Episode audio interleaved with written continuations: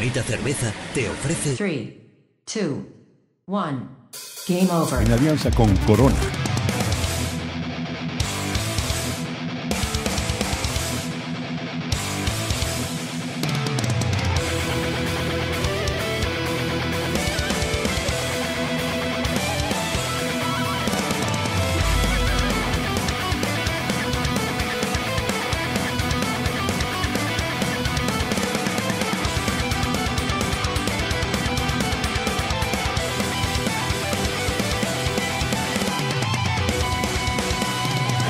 Cuando son las 10 y 5 de este sábado, no, la hora no lo sé, pero el, sábado 14 de marzo, os saludo el equipo aquí presente, Jeco, Fran Galdo, Débora López, Javi Gutiérrez e Isaac Viana al programa 708 de Game Over, el programa de los videojuegos de Radio Despí, en la 107.2 de la FM, pues va a ser que no. O sea, si os habéis intentado meter el directo en YouTube, a lo mejor os hemos troleado un poquito.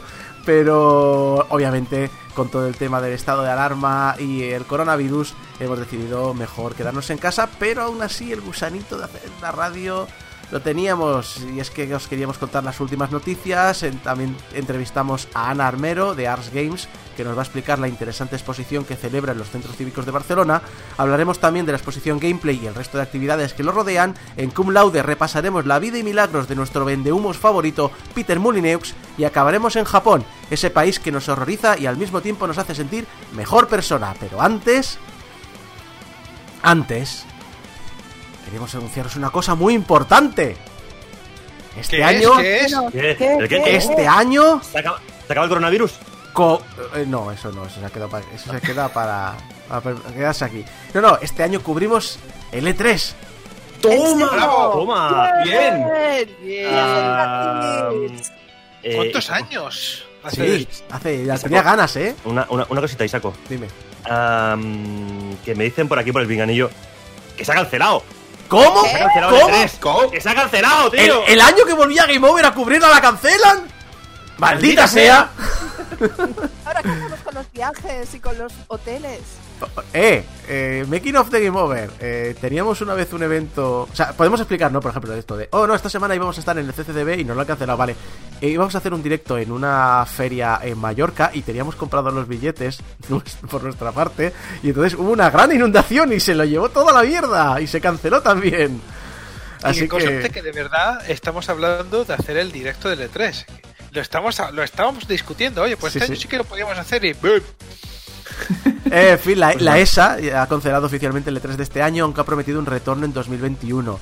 Es eh, muy posible que para las fechas que tenía que ser la E3 este año ya la pandemia habría desaparecido, se hubiese controlado, pero obviamente por Esperemos. motivos de seguridad se ha decidido cortar por lo sano. También han prometido devolver íntegramente el dinero a todas las empresas que habían reservado su espacio y a todos los fans que habían comprado sus entradas. Obviamente no, no os van a cubrir ni los gastos, ni de, de los de viajes cancelados, eh, ni las reservas de hotel, ni las compañías de montar stands, ni todo eso, suponemos. Pero lo dicho, han cancelado, como nosotros hemos tenido que cancelar el directo, o sea, también os digo, perdón si oís ruidos raros a lo largo de esta grabación de hoy, se colarán gatos, se colarán interferencias por internet. ¡Miau! Eso- no, Gecko, tú no tienes gato. Eco. Lo dicho, un poquito lo, lo que nos ha pasado a todos. Y obviamente a las empresas también les ha trastocado los planes. Bueno, menos, menos a Nintendo y a Sony, que ya sabemos que esto siempre lo hacen en, en grabado. Pero sí de Warner Bros., por ejemplo, que quería hacer este año su primera presentación en la que iban a sacar pues el nuevo título de Batman, que los rumores dicen un reboot con el hijo de Bruce Wayne y demás, eh, el juego de Harry Potter y el nuevo título de Rocksteady. Todas las demás empresas han dicho, o se rumorea, que harán sus eventos online. Microsoft, Ubisoft, Nintendo y Devolver Digital ya lo han confirmado. Y de paso, ya puedo volver a declarar que Devol- Devolver Digital ha ganado el E E3 2020 con su, Otra con su vez. direct otra vez. A tres meses vista, ya ha ganado porque siempre que hay un Devolver Digital Direct, ha ganado. Punto pelota. Pero bueno, eh, también hay que decir que se ha cancelado la E3. Puede ser una mala noticia para profesionales, pero para el fan medio, eh, realmente la E3 para el fan medio nunca ha sido la E3. Ha sido las conferencias previas a la E3. Así que eso lo va a seguir teniendo. Digo yo. Hombre, la parte de show, la parte de los juegos, la parte de eh, preséntame cositas que me quiero emocionar, eso, eso lo perdemos también. O sea, vale, el, el fan no va ahí para meter dinero, no va ahí para hacer negocio, va ahí a para que le emocionen. Y si no hay eso. Es que el direct, los directos no son lo mismo, no, no tienen la misma gracia. Y llevamos muchos años viendo las presentaciones online, que ya no se trata de que veamos la re- hace muchos años que veíamos la revista, que lo poco que nos llegaba es que vemos las presentaciones online con todo ese público y esa parafernalia que se montan y eso también lo perdemos. Y- Imagínate el directo de Xbox igual, pero sin, Pero sin. sin público. Es que ¿sabes qué ocurre? Que Nintendo y Devolver Digital saben hacer algo sin público entretenido. Sony no lo ha logrado nunca y ya, y ya lo ha intentado varias veces. Pero los demás no creo que estén acostumbrados. Es decir, no vamos a ver a, a alguien, a un directivo de Sony volando como hacía Reggie Films o Iwata. Como reggae ya. No, es que ahora mismo no hay ningún reggae. En el Exacto. panorama de los videojuegos, pocos hay. Así para hacer un show. Lo- luego, luego volveremos Bueno, a hablar de Reggie, pero luego. Sí. Vale, sí. Lo que ocurre es que con el coronavirus, claro, esto ha afectado a la vida de todo el mundo. Cuando digo todo el mundo, literalmente es todo el mundo. Lo que ocurre es que a veces los fans parecen olvidarse un poco del tema, ¿no, Javi? Y aquí es exactamente porque ahora mismo acabo- acabamos de entrar en, en cuarentena. Todo, todo el mundo. Es, es un- es un poco- Uy, Y el- perdón. Y el, y el viernes, tú cállate que tienes historia. Eh, tú el, vier- eh, el viernes, la, la propia cuenta de, de Animal Crossing, también la de Española, que dices tú, quizás no era el viernes, quizás no era el mejor momento. Yo creo, yo creo que, que es una de estas cosas programadas y se, se les va porque no te acuerdas ya. Bueno, pero puso un tweet con súper buen- bien intencionado de ya solo queda una semana para que consigas tu juego de, de, de, de Animal Crossing, tú que está atento, tal, tal, tal, un tweet. Y los comentarios. No he querido verlos porque sabes que me dan alergia. Es decir, es decir, estamos en un en un momento que bueno, pues si nos tenemos que aguantar unas semanas, pues es lo que hay. Si es que lo tenía físico y me iba a llegar o lo iba a comprar en tal tienda, lo compras después. Es que no me puedo aguantar. Existe digital, cancélalo y compra todo lo digital y resiste. Y si no, abre el Steam o abre lo que sea, que tendrás 10 millones de juegos y entretente dos semanas. Pero para que veáis el tono, porque habéis recopilado algunos, había algunos de. pr- Primero están los que te, los que te dan la explicación catedrática de qué es lo que hay que hacer en, esta, en estas situaciones. O sea, Los había alguien- expertos. Los expertos del gobierno que han entrado a Twitter a, a comentar. Sí, mira, tanto a nivel de jugador como a escala mundial y buena situación para vosotros, sería mejor adelantar la salida del juego ahora que aún quedan establecimientos abiertos y esto ayudaría a los ingresos, los jugadores felices, a que la gente no salga de casa y ahor- ahorraríais en pérdidas. ¡Qué puto subnormal! Así te lo digo, con todas las letras. Débora, por favor, se- salva esto. Tú te imaginas que llega y dice, oye, que lo adelantamos. Y entonces dices, vale, muy bien. Y se, No se había aglomera ocurrido. toda la gente, se aglomera toda la gente en el game. Con antorchas. Y coronavirus pues, para todos. Pero de regalo junto con tu copia de Animal Crossing. Pero fans, dejad ya la puñetera casa de Animal Crossing. ¿Qué os pensáis? ¿Que os van a regalar una corona por ser los primeros? Que no, coño, que os quedéis en vuestra casa. Yo de verdad, yo no entiendo esta locura y además estoy viendo a gente pidiendo por favor que haya repartidores especiales que les lleven los juegos a casa dando propina. ¡Propina! Claro, porque la propina es lo que más les preocupa ahora mismo. Re- Claro, todo el mundo lo sabe.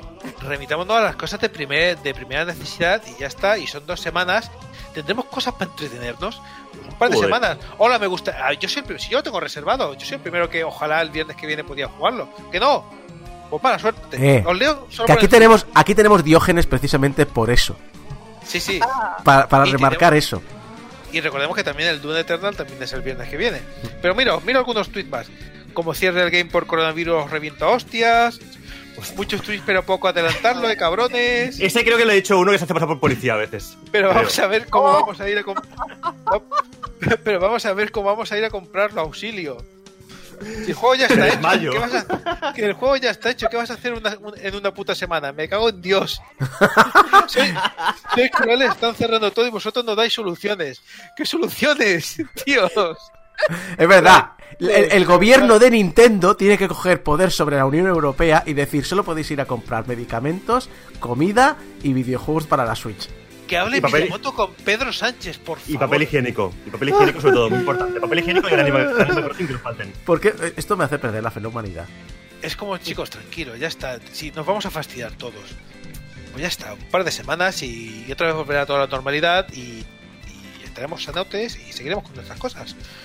Pon, pon, mira, pon un decreto ley para declarar Animal Crossing como artículo de primera necesidad a nivel de la comida los, o los medicamentos y ya está, perfecto. Ya está, todo solucionado. Mejor aún, con el papel higiénico que habéis comprado os podéis montar la casa en casa. ¿A, a cuán- a cuánto vendería Tom Nook la- el papel higiénico? Ese, ese avaricioso hijo de Pues la... gran- como mínimo a 5.000 vallas, como mínimo. eh, digo yo. Yo- 5.000 millones de vallas. En, ca- en caso de alarma se cambiarían las monedas a los nabos que hay, Mm. que son que fluctúan. Cierto, cierto. Madre mía, yo, yo lo siento, no, no, no puedo entrar en el mundo de Animal Crossing. Es... eh, es a- a- eh, adulting Don Ebron, básicamente. Es un- No, no, no, calla, calla. O sea, el mundo de Animal Crossing es too hardcore para meterse. O sea, la gente se ríe jiji, jaja con el Animal Crossing, pero yo he visto discusiones por el precio de las vallas, los nabos y todo esto en Twitter que déjate ir de la política. ¿eh? Hay que decir que el, que el cross fandom que ha habido entre Doom Eternal y Animal Crossing me ha parecido una de las cosas más bonitas del mundo del videojuego hasta estos años. Sí. Que todo se reduce a, a ver a Canela con una escopeta. No, Sí. pero eh, a- a- al, al final es un dos fandoms absolutamente diferentes que van a targets completamente diferentes y comprenden perfectamente que no son enemigos. Ya, perfecto.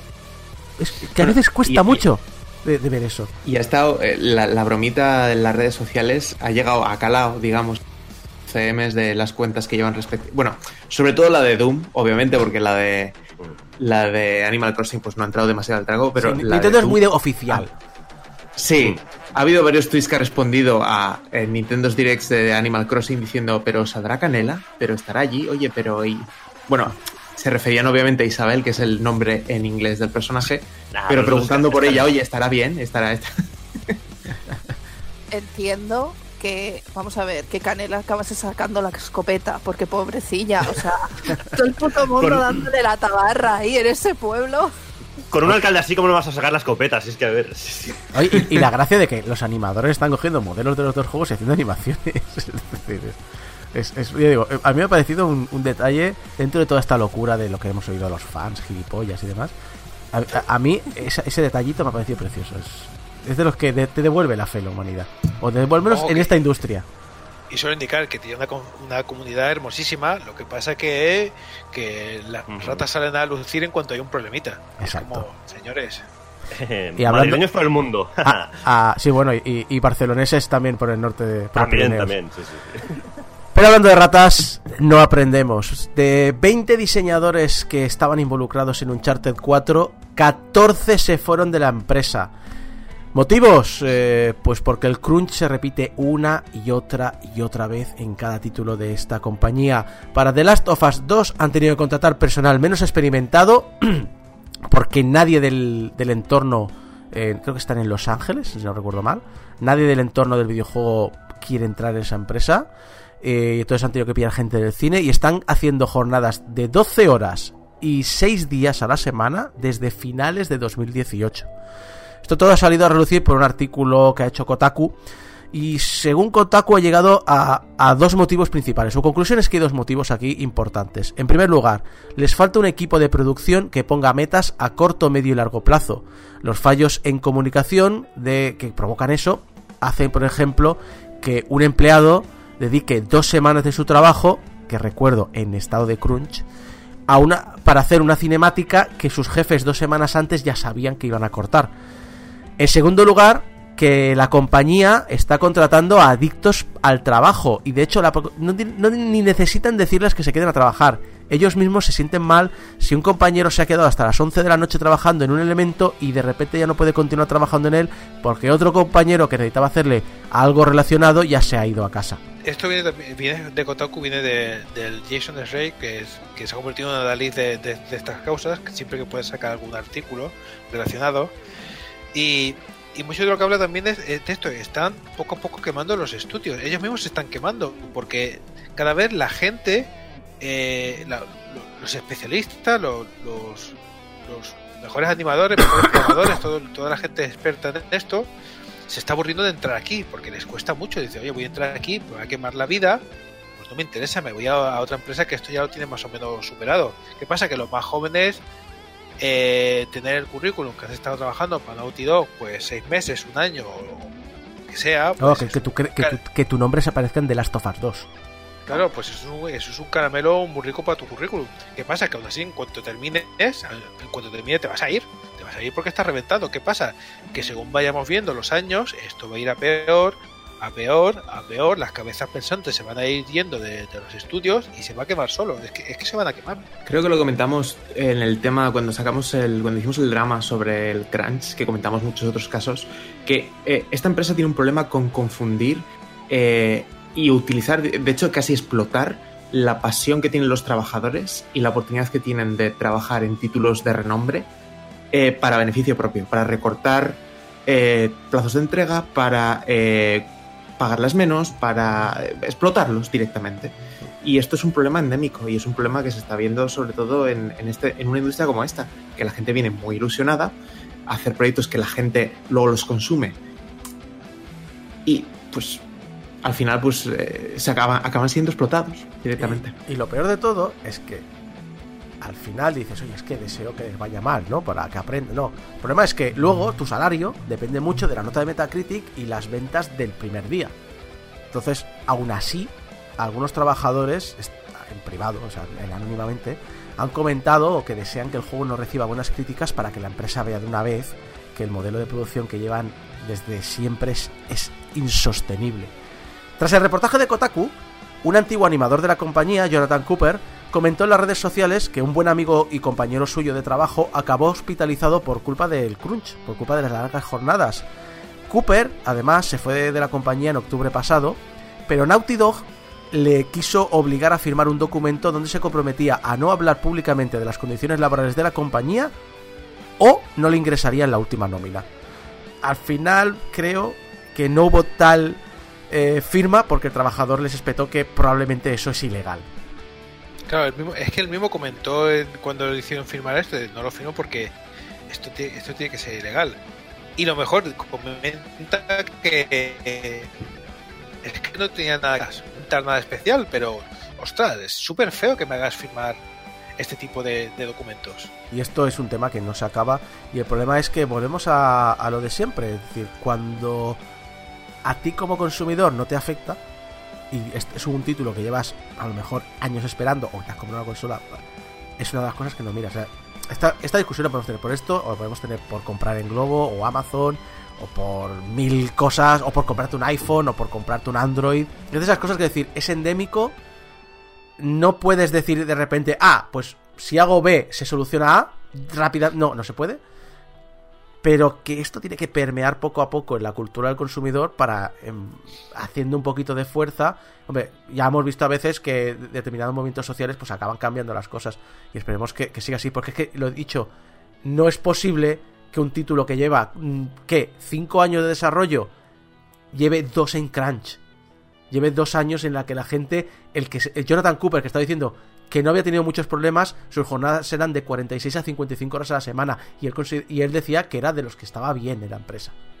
Bueno, a mí lo que me gustaría sería que eh, en un futuro no dependa esto del consumidor, sino que, que es lo que parece que va a pasar. El, el propio estudio se va, se va a ver afectado por esto, las cabezas brillantes que hay ahí se van a acabar yendo y por, muy ilusionados y muy mo- motivados que estén los juniors que entren, no, pueden ejecutar un, juego al nivel de lo que está haciendo Naughty Dog. Así que al final, en una de estas la van a liar, sea Naughty Dog, sea Take Two, Rockstar o lo que sea, la van a liar y van a sacar un producto con muchas expectativas, pero chungo. Pero el, el hecho es que que un triple A la falle no es algo nuevo. No creo que eso vaya a cambiar mucho las cosas. Es, eh, a- en algún momento se tiene que dar cuenta que el, el scope que se está llegando es, es inmanejable. Es básicamente. Desde mi punto de vista es que también o sea, tiramos la responsabilidad en el consumidor, que estoy de acuerdo en que tiene una buena parte y más después de haber visto los comentarios, ¿no? De, en los tweets de que, claro, de que es que ahora no se pueden entregar los juegos. Creo que más que responsabilidad, eh, o sea, no la responsabilidad total, sino influ- una, fu- una fuerte parte de influencia, porque en el fondo el producto va para él. Sí, sí, sí, pero yo también lo que, lo que opino es que a estos niveles también se tendría que actuar directamente en la empresa, porque está claro que si lo dejamos en manos de un- una única entidad, colectivo, llamémoslo como queramos, al final es eso, al final es que estamos dependiendo de unas personas que probablemente van a seguir tirando un poco por, por la parte esta más a veces más caprichosa, ¿no? Es lo que decimos, es que a veces las- precisamente la, la gente ahí a quejarse que, que es la que más, más vocea. Entonces, eh, me parece bien que se sigan denunciando a las empresas y me parece muy bien que se, que se tomen medidas extra porque estamos viendo que la industria está plagada de crunch. La industria vive del crunch. Entonces, creo que hay que aplicar más medidas, además de que seamos todos conscientes de, de lo que hay. Que de todas maneras, me gusta ver que en los últimos años sí que una parte del público ha decidido mm, concienciarse un poco más y responder a todo esto e incluso si hace falta renunciar. Lo que pasa que, claro, es lo que estábamos hablando, ¿no? Todo el mundo quiere el jueguecito en casa y todo el mundo quiere eh, lo último el mismo día que sale, a poder ser, o si me lo das un día antes, mejor. Entonces, yo creo que aquí ya es una responsabilidad colectiva, pero de todo el mundo, ¿no? Desde la industria hasta, hasta el consumidor.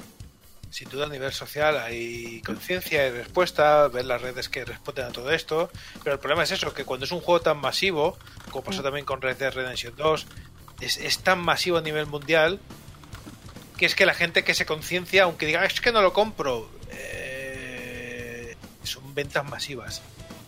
Venden a saco, es un, es un super hit, es que no se nota. No se nota. Es imposible. en algunos casos sabes que...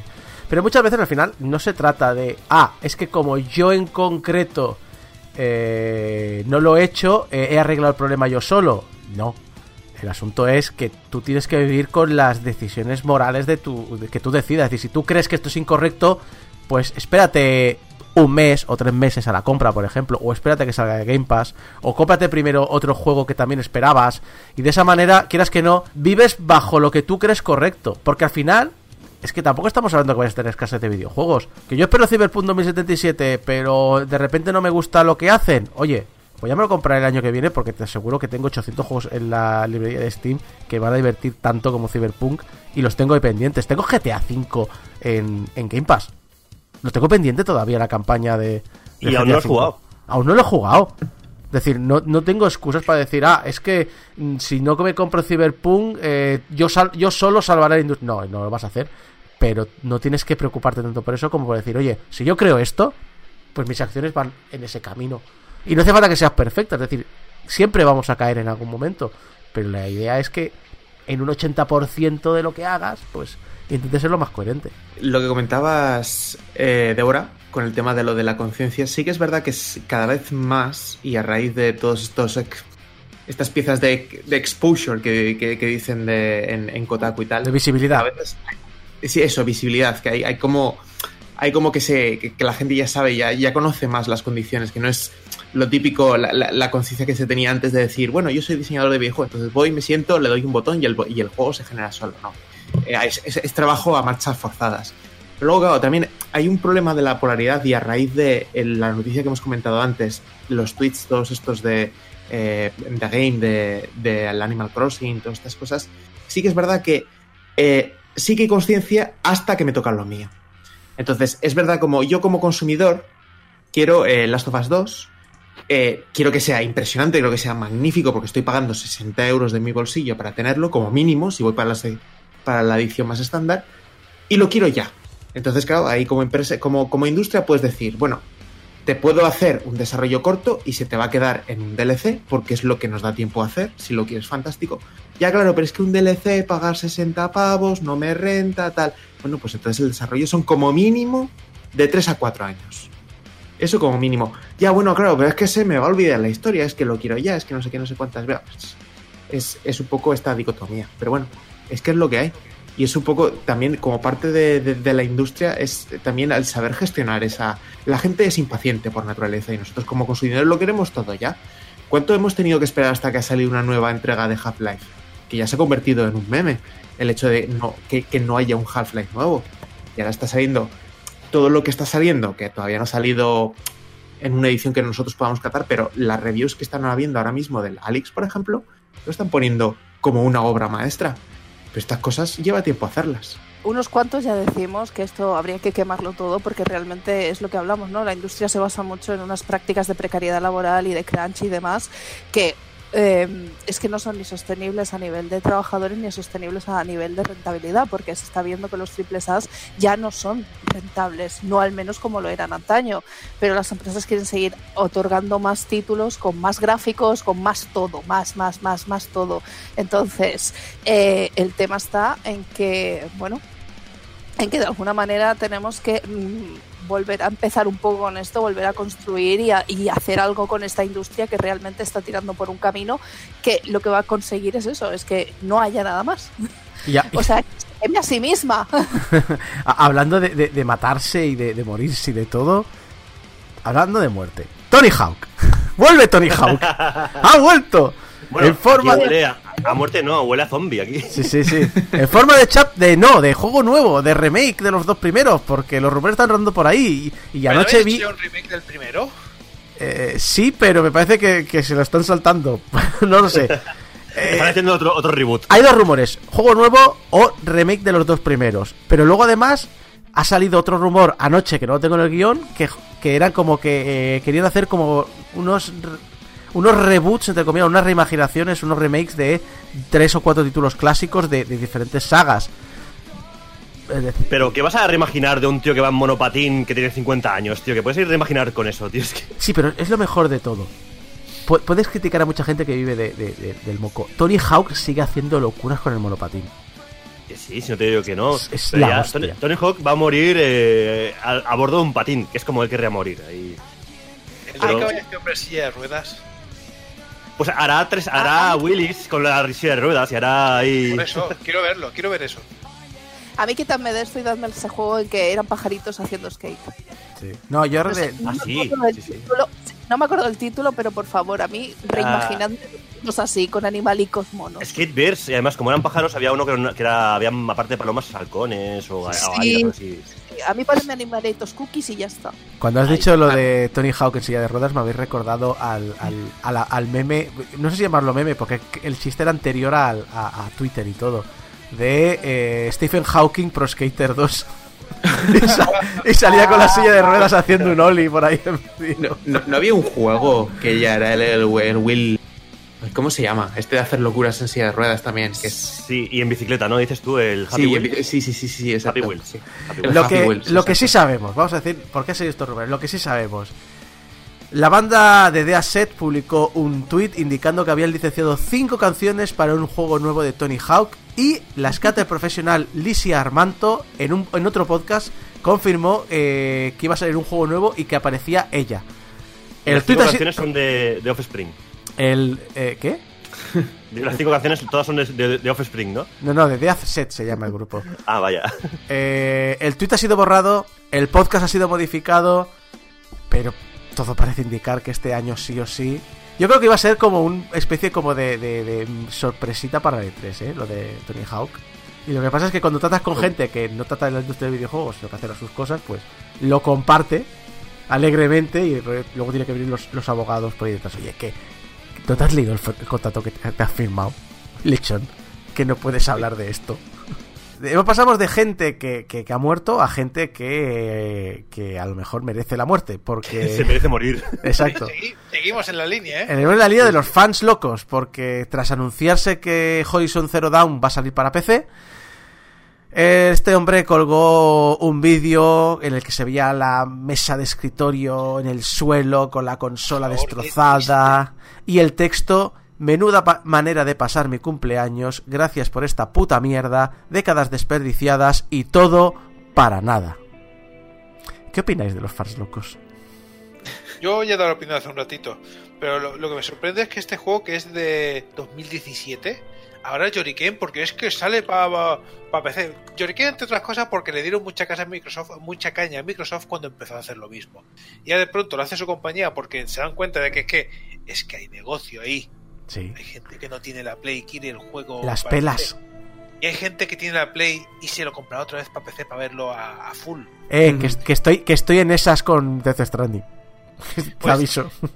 Fíjate, hay, hay negocio y, y si tú te gusta tanto el juego, significa que lo jugaste hace tres años. Tres años, no es que salió a los seis meses, tres años. Deja a la gente disfrutar de los juegos. Ya está. Es que salió para mi consola y no puedes ir para ninguna más y los que no tengan mi consola que se jodan. Mi consola. Mi Es que parece consola. que- es, que, es que parece que Sony les paga o algo. Pues claro que nos paga. No, no, es que pagan ellos a Sony. Quise tirar un poquito del hilo porque digo, vamos a ver, ¿qué, qué, ¿cuáles son sus argumentos para, para enfadarse tanto? Porque digo, explícamelo en, en tweets. Y, y seguías mirando los, desgranando los tweets y decían, bueno, es que tienes que entender que un juego que ha salido, que originalmente iba a ser exclusivo a esta consola, si luego empieza a salir en otro en otras plataformas, devalúa el precio de la consola. ¿Cómo? Devalúa el precio de la consola un juego de hace tres años. Yo quiero, quiero mi casito, mi casito, quiero mi casito. Le falta quiero decir hemos sido engañados. Hemos sido engañados. Es que les falta decir eso. Es que no entiendo cómo en 2020 aún tenemos guerras de consolas. No, no. es como, es que Sony es lo maravilloso, lo fantástico, lo una mierda. Joder, tío, calma, rebaja, relájate. No, La guerra de, Quiero cons- la, la guerra de consolas casito. como, quiero como- casito. como una gilipollez entretenida, vale. Pero que no. O sea, o sea, romper tu consola, romper, o sea, pegar un, una- una- un alemán loco ahí, no. Lo jodido es que no lo pensamos solo nosotros. Un antiguo productor de Guerrilla Games ha respondido: ¿Qué coño os pasa? Hemos hecho un juego, lo habéis disfrutado, ahora más gente podrá disfrutarlo. Y de algún modo esto disminuye vuestro disfrute. Por favor, sed más amables con vosotros mismos. Tu disfrute del juego no ha disminuido porque más gente pueda jugarlo. niñatos egoístas de mierda. Quiero casito, soy gilipollas, quiero casito. La la la la. Y, y casi todo lo hacemos todos a Miyamoto. Y Miyamoto dice que quiere ampliar la esfera de Nintendo a otros campos. Queremos llevar a nuestros personajes de videojuegos a toda una variedad de configuraciones, no solo a cuestiones que tengan que ver con los juegos, todo mientras mantenemos su valor. En otras palabras, esperamos estar colaborando con otras compañías. Si podemos lograr eso, podremos crear más oportunidades para que las personas entren en contacto con nuestros personajes a una escala mucho mayor de lo habitual. Y que, bueno, hemos sabido que tanto Universal está haciendo una película de Super Mario, los de los Minions y demás, y que Lego va a sacar pues este juego set, este set raro eh, Ay, lo de Lego. electrónico de con, con Ay, Mario. Ay, qué, ay, qué rico. Muy bonito, ¿eh? Otra vez. Es que no vamos a repetir, otra vez mucho lloriqueo. Es que lo del Lego no es para mí. No, porque es para niños. Es Exacto. un juguete Es que- para niños. Es que hasta el propio tráiler que te enseña cómo funciona, Sí. son dos niños jugando. Dos niños pequeños. Y si te mola mucho, pues cómpratelo para tenerlo en la colección y colocarlo en la estantería, que es lo que haces con todos los Legos. Y, y creo que a lo mejor si yo veo algún pack que me, hace, me resulta gracioso, pues me lo compraré y ya está. A mí me parece muy divertido. Además, dice que se pueden como programar los escenarios para que puedan hacer distintos recorridos. A mí me parece muy interesante y quiero saber más del, del set. Es No que porque me lo quiera comprar, ¿eh? No, no, no, para nada, no. Es que no entiendo esta actitud de si no hacéis productos para mí es que sois malos, buah, buah, y es que no entienden que los niños también merecen jugar, la gente mayor merece jugar, todos merecemos jugar. No entiendo esta aderia de decir, pues no, pues esto es mío y solo mío. Es que me parecen unas actitudes tan egoístas. Una pregunta, ¿se ha quejado alguien por lo de Lego? Sí. Sí, sí. sí, sí. sí, sí, sí. Hostia, qué saneado tengo mi timeline, ¿eh? No te metas nunca Pero en es los que comentarios. No abres los tweets. No. Pero bueno, esto, esto con todo, ¿eh? O sea, tweets de este tipo, comentarios, periódicos online, sobre todo, evitarlos, eh, comentarios. eh, es, Sí, una sí. caja de, es una caja de mierda eso. Pero que esto es un poco lo de siempre. O sea, ¿cuándo vamos a dejar de hacer caso a esta gente? Si al final, eh, en todas las noticias de videojuegos, siempre va a haber alguien que se queje. ¿vale? Y siempre va a haber alguien llorando. Entonces, lo mejor que vamos a hacer directamente es como hace Isaac, tener una timeline saneada y punto. Y si alguien se queja, es su problema, ya está. Nosotros vamos a A disfrutar lo nuestro. Y hay muchas cosas que no son para ti y que disfrutarán otras personas. Y punto, ya está. Yo creo que en ¿Tenemos este aspecto Nintendo lleva muchos años, lo ha tenido muy claro. Creo que por influencia de Reggie Fils-Aime y os, os eh, enco- encomiendo, os dirijo a, a los dos cum laude que hizo aquí Gecko brillantemente hablando de cómo Reggie Films redirigió a Nintendo. Yo creo que Nintendo tiene muy claro que se quiere convertir en el Disney del videojuego. Y Disney no es, ah, la película del año. Disney es todo un mundo enorme. Entonces, da igual que. que o sea, decir, que, que Super Mario ahora mismo sea una figura reconocida como el videojuego. Permite estar en esa posición. Permite que muchísima gente que no juega videojuegos tenga un contacto con los videojuegos. Y esa gente juega, se relaciona con otras personas y le puede enseñar cosas del mundo del videojuego interesantes. Nintendo también lo dijo cuando se metió en los móviles. No nos metemos en los móviles para que eh, los juegos de Nintendo sean juegos de móvil. Nos metemos para que tú lo juegues en el móvil y luego llegues a casa y tengas ganas de, tener la consola de sobremesa y jugarla en la sobremesa. Y acercar público que a lo mejor no se habría acercado de, de otras maneras. Y Exacto. de pronto, ah, pues mira, Mario sí que me suena porque he visto a alguien jugando y ahora de pronto puedo jugar a, a Mario, Mario Kart o otro tipo de Exacto. juegos. Es decir, eh, ah, es que no, a mí los videojuegos no me gustan y de repente, ah, como han jugado al Mario Kart Tour en el móvil, pues de repente tienen la Switch porque hay una aplicación que les mola de Netflix y dicen, ah, pues mira, me puedo comprar el Mario Kart 9 que ha salido ahora, nuevo, de novedad. Cosas es que así. además la gente tiene que entender que para captar eh, nueva audiencia, especialmente de las, de las partes geográficas o demográficas, por decir, eh, que, no, que no son parte del, del- de la fanbase habitual, eh, es muy difícil para algunos juegos, como por ejemplo los de la Nintendo Switch, porque tiene un precio de entrada que te tienes que comprar la consola, tienes que comprar un juego que normalmente no va a bajar de 40, 50 pavos, para ver si funciona o no funciona. Es un precio muy elevado. Igual no estás atrayendo adecuadamente a la gente. Igual a través del juego de, de Animal Crossing de, de, móvil es la forma adecuada de llevar público que antes no se conocía tus juegos a la franquicia de la consola. Sí, eh, básicamente es, yo creo que lo está haciendo muy inteligentemente Nintendo. Nintendo se puede quitar muchas cosas y también va con un planning a su bola, pero yo creo que el camino que ha tomado los últimos 5 o 6 años está dando resultados, está dando frutos y lo estamos viendo ahora. De hecho, ¿quién diría que íbamos a jugar tanta gente al Mario Kart de móvil? Que no deja de ser un Endless Runner Pay to Win. Y aún así lo, lo está logrando. Así que- Y empezaron hace tiempo, ¿eh? Mario Run y todo eso. Esto es un plan muy a largo plazo que ha hecho Nintendo. Y a Nintendo se puede criticar muchas cosas, pero que desde luego sabe hacerlas, sabe hacerlas a largo recorrido. Eso no se puede negar a, vamos, eh, a Nintendo ni de coña. Y sobre todo que no hace como Microsoft o Google, que es abandonarlas a la primera de cambio. Habría que ver hasta qué punto ha tenido influencia la- el lanzamiento de Pokémon Go en las ventas de Switch. No lo dudo, no, no dudo que. No, no, yo digo de, incluso te diría de, mm, políticas de Nintendo. O sea, políticas respecto al, al- a los juegos de móvil. Yo no, no, no niego que estos planes vayan cambiando según los resultados, pero eh, es obvio que Nintendo tiene una hoja de ruta que la puede ir modificando, pero la tiene.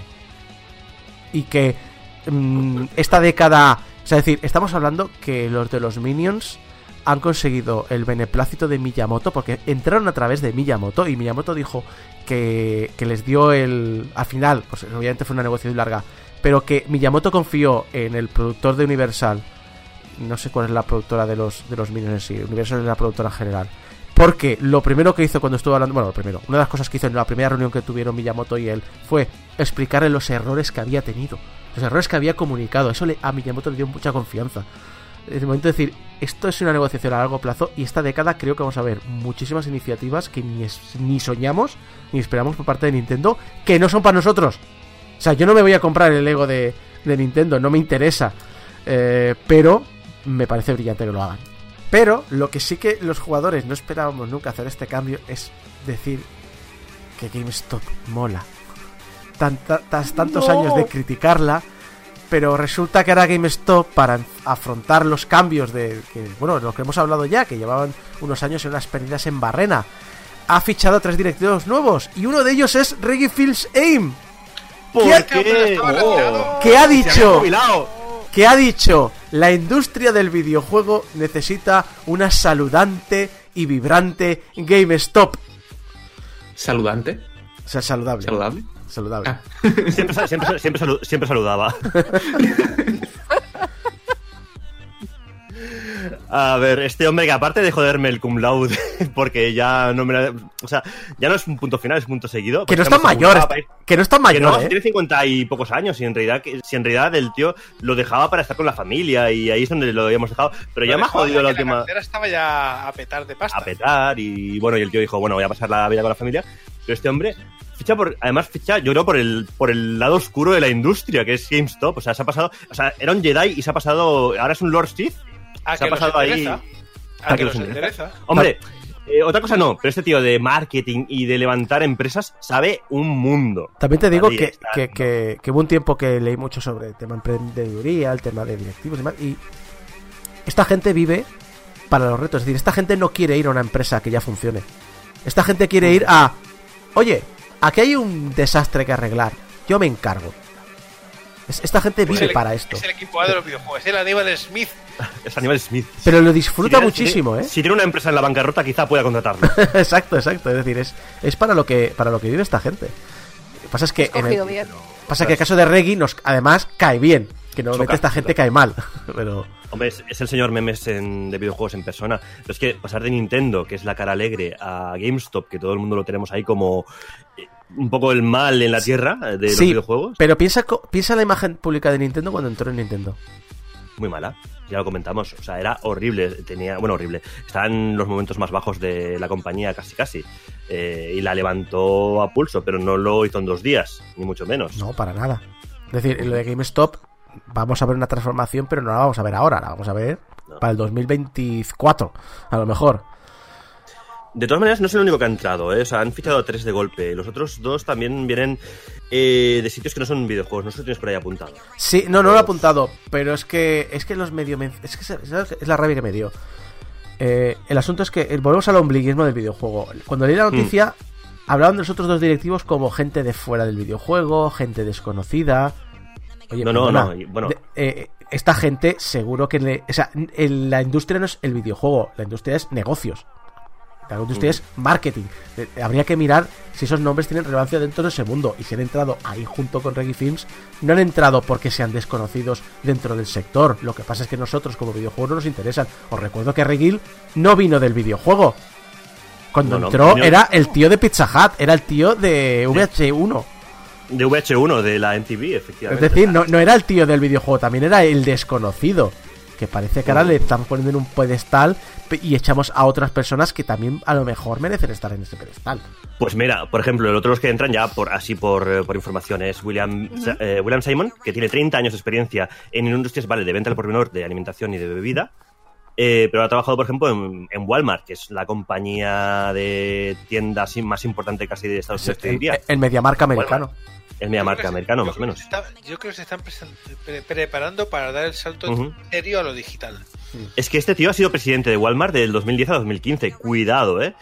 Y el otro es James Simanzik, que ha sido presidente de PetSmart, que, que es compañía pues de, de supercentros también, de los centros majors, que la verdad es que yo ni idea, pero aquí también ha sido un pez gordo, o sea, son tres peces gordos en realidad los que han entrado aquí. O sea, nosotros nos quedamos con Reggie porque es Reggie, y a Reggie le queremos. Yo creo que ha, ha buscado el reto perfecto. O sea, no podía estar más en la mierda el reto este de GameStop. Y entonces ha dicho, pues bueno, me aburro en mi casa, ¿qué vamos a hacer? Nos vamos a meter aquí. Pero es curioso porque no han contratado a una persona, han contratado a tres personas. Y me parece bastante interesante porque creo que las tres personas, por lo que acabas de comentar, Geco, pueden dar perspectivas diferentes como para poder aupar esto no solo de la manera tradicional que estaba haciendo GameStop, sino de una manera más transversal. Así que yo estoy sufriendo por Reggie, pero estoy sufriendo como mami, de plan, jo, es que me sabe mal, yo no quiero que a este señor le pase nada, que es muy molón, no quiero que se No te pase preocupes. oscuro. A, a- Por mal que, por mal que le vaya, por mal que le vaya, no, no le... a- a ver qué le pasa, a ver qué le pasa, porque tampoco sabemos la, al final la, el poder que tendrá dentro de, de esta compañía, ¿eh? Que entran- son tres, pero que entran a un grupo más grande. Entonces, ojo. Pero de algo que es mítico por otros temas, algo que sí es mítico, la Nintendo PlayStation, el prototipo de la Nintendo PlayStation, que ya se ha vendido.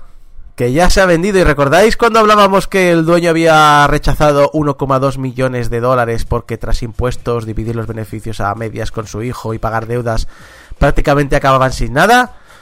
Sí. Pues Uy, su- la- pobrecitos. Sí, sí, uy, pues la subasta ha acabado en 360 mil dólares. Joder. Así que, a- a- así que se quedan sin, sin el prototipo, pero con las deudas. Esto, Jugada- esto es jugada culpa- perfecta. De Este era un plan nivel si- americano. Era un plan sin fisuras este. Nada, nada, ninguno, ninguno. Eh, Esto pasa por, sa- por sacar el, el Horizon Zero Dawn en, a devaluar el precio de la consola. como- Claro, claro, debe ser eso. Rompamos nuestras el consolas de Sony. del internet. eh. Ahora, eso sí, la buena entonces entre comillas es que el comprador ha sido Greg McLemore, que lleva años comprando prototipos y hardware histórico, dice él, con la intención de crear un museo. Así Dice él. Esperemos. Esperemos. A ver, el problema es que muchas veces hay cosas que, que son únicas que la gente atesora y que no comparte. Algunos prototipos de videojuegos eh, que nunca salieron al mercado han pasado. Al final, por suerte, muchas veces el fandom se ha unido, ha puesto bastante de todos para que lo compre uno y esa persona lo vuelque a internet. Esperemos que esto, pues, se, realmente veamos algo que la comunidad acabe pudiendo disfrutar, aunque sea de manera virtual, pero al menos que pueda acceder a ella eh, después de todo este tiempo.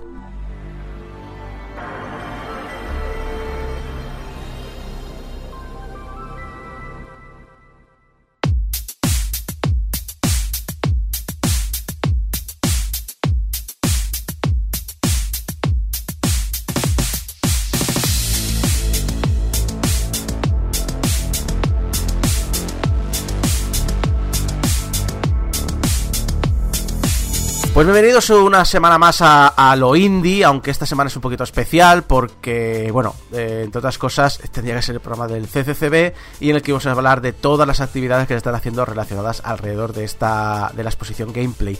Y hemos querido traer a, a una de las más interesantes que está realizando el ayuntamiento por su parte en los centros cívicos de la ciudad. Y bueno, Débora supongo que nos va a explicar un poquito más al respecto. ¿Qué tal, Débora? Muy bien, ¿y vosotros qué tal, eh? El confinamiento este tan, tan chulo. Eh, yo soy friki y no tengo problema en quedarme en casa, ¿eh? Soy, soy freelancer, así que tampoco tengo problemas en Exacto. quedarme en casa. Esto ya es nuestro pan de cada día. Sí, sí. Bueno, pues ahora mismo daremos paso a una invitada excepcional, que es Ana Armero, coordinadora tecnopedagógica y secretaria de Arts Games, una entidad internacional sin ánimo de lucro que promueve y gestiona proyectos de carácter cultu- cultural relacionados con los videojuegos. Bienvenida, Ana, ¿qué tal? Hola, pues muy buenos días a todos. Bueno, muchas gracias por invitarme a participar en vuestro programa y bueno, me gustaría felicitaros porque a pesar de la que está cayendo y con todos los cambios que habéis tenido que hacer, al final pues habéis podido grabar y habéis hecho todo lo posible por estar ahí. Sí, tres cambios ya hemos hecho. Entre, te hemos citado Sí, sí. en, en- en el museo. Que, que tú no estás en el museo, estás en un centro cívico. Que luego en ra- la radio, ahora en, en internet. Dios, madre mía, qué jaleo. Sí, sí, ha sido un poco, ha sido un poco locura todo. Bueno, todo, todo ha sido al último minuto, que digo yo, pero bueno. Pues nada, yo he explicado muy por encima que es Arts Games, así que te cedo la palabra y para que nos expliques un poco más qué es y qué objetivos perseguís con la entidad. Vale, pues nosotros, eh, bueno, somos una, una entidad cultural sin ánimo de lucro, una asociación. Tenemos sedes en Barcelona, en Madrid y en México y llevamos trabajando desde, desde 2009 desarrollando proyectos culturales desde una perspectiva multidisciplinaria y de, y de género. Estos proyectos siempre están vinculados a los videojuegos y las nuevas tecnologías y a través de ellos in- intentamos impulsar la transformación social combinando tecnología, arte, pedagogía, filosofía y acción política. Actualmente somos una de las pocas referencias enfocadas específicamente en los game studies, el game art y los videojuegos, tanto en el territorio peninsular como en América Latina. Y no sé, y a través de estos 10 años de recorrido, pues hemos colaborado con numerosos artistas, investigadores, instituciones académicas, entidades, centros de arte y empresas en Europa, en Asia y en, y en América. ¿Qué tenéis en cuenta cuando diseñáis este tipo de acciones? Pues tenemos en cuenta un montón de, un montón de cosas. Lo primero que, que sean proyectos o acciones que promuevan la transformación social a través de una alfabetización digital que sea crítica e inclusiva para, para los participantes. Obviamente, para hacer esto los proyectos tienen que tener una fundamentación teórica y pedagógica y en este sentido en los últimos 10 años hemos ido desarrollando nuestros propios fundamentos pedagógicos y nuestra propia metodología de trabajo que ha contado con un, buen reconocimiento por parte de la comunidad educativa, aunque al principio la verdad es que fue bastante, bastante difícil y se ha visto reflejado pues en la publicación de, dos libros, GameStar, que lo publi- Pedagogías libres en la intersección entre el arte, la tecnología y los videojuegos, que lo publicamos en 2012 al inicio y El aprendizaje en juego, tecnoludismo para el pensamiento crítico, que lo publicamos en 2018 y que era como, como te diría yo, como 10 años después o casi 10 años después como habíamos, como habíamos cambiado. son títulos, bueno, son títulos, entiendo que libros bastante profesionales, ¿no? Porque esos mm, títulos, eh, yo voy a la biblioteca como persona que no entiende de psicología y demás, mm, lo primero que hago es asustarme, ¿no? El título tan largo. La verdad es que sí, la verdad es que sí. Pero luego lo lees y el libro no es así. O sea, quiero decir, el título como que engaña. GameStar, por ejemplo, lo pusieron los chavales y las chavalas. O sea, GameStar fue el primer proyecto que desarrollamos, que fueron, era un proyecto anual en el que eran las, las chavalas y los chavales los que los tenían que gestionar, gestionar el espacio, el trabajo por proyectos, y fueron ellos los que pusieron el, el nombre. Entonces lo utilizamos para el libro. Normalmente nosotros no, no decimos el nombre largo, sino decimos el libro de GameStar. Igual que tampoco decimos el nombre largo, sino decimos el, el libro de tecnoludismo. Pero sí que es verdad que el, que el segundo libro le hemos puesto un nombre un poco, un poco enrevesado. Pero luego de leer hemos intentado hacer libros que sean cercanos, o sea, no, o sea, no, no con un lenguaje muy, eh, muy académico porque no es, no es, nuestra, no es nuestra idea.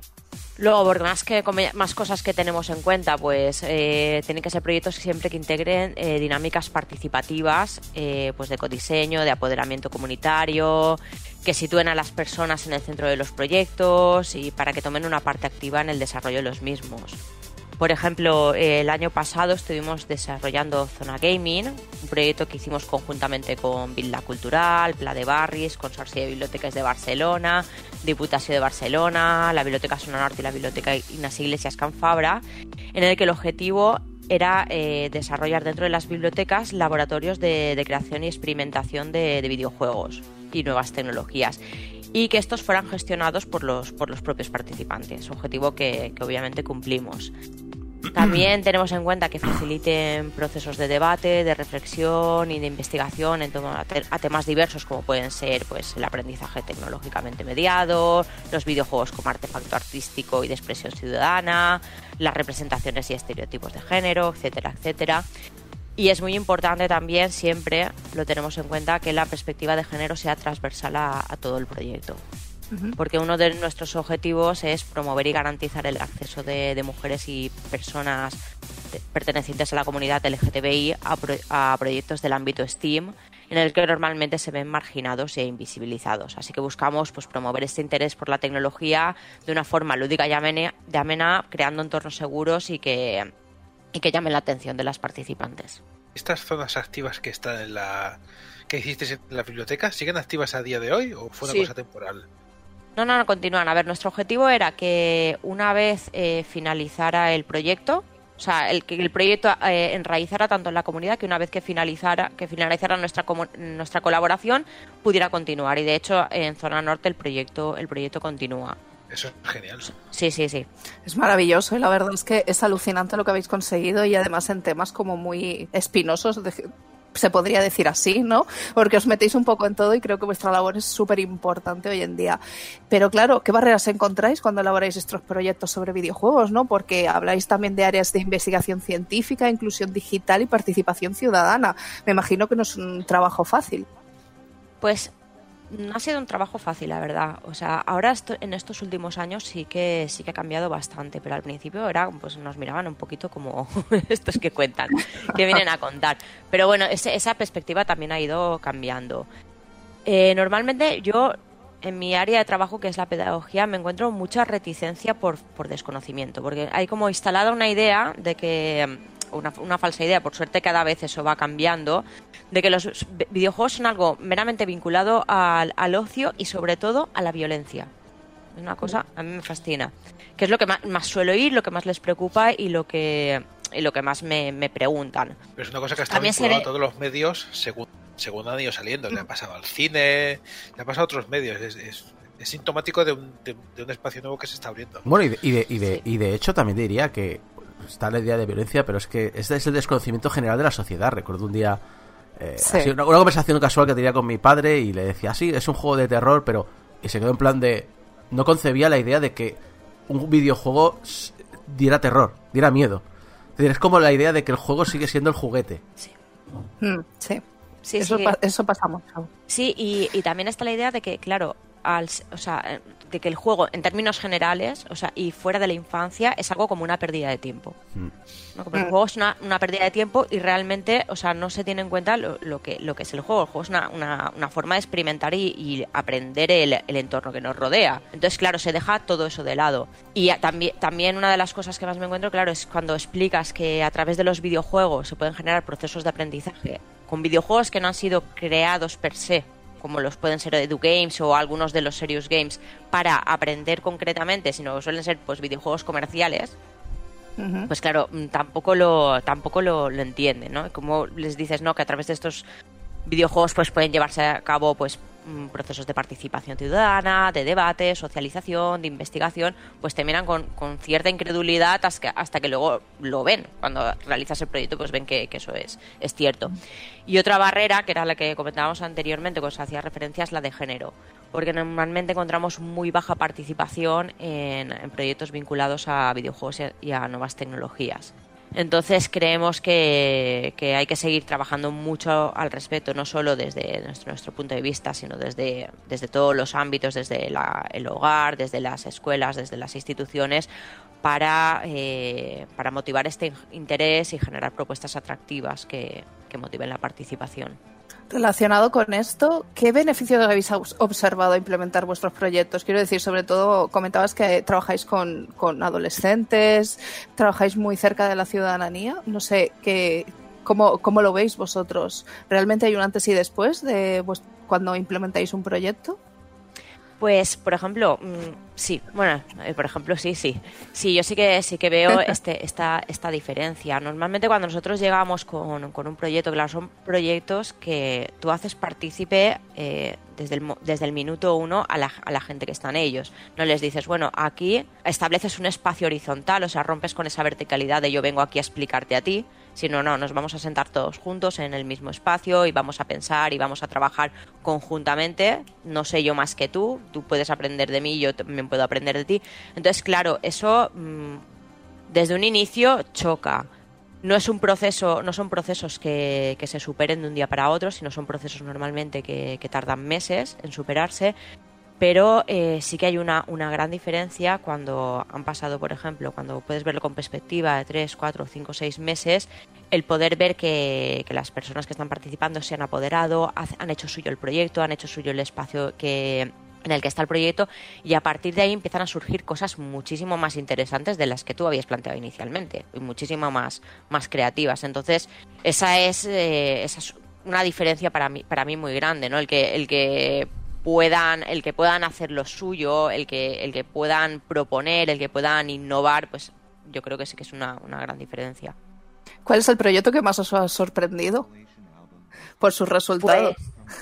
Pues en, de los recientes, recientes el, el de, el de Zona Gaming. Zona Gaming, que fue que terminó, nuestra, nuestra colaboración terminó en, en 2019, ha sido uno de los del año pasado de los de los más de los más potentes.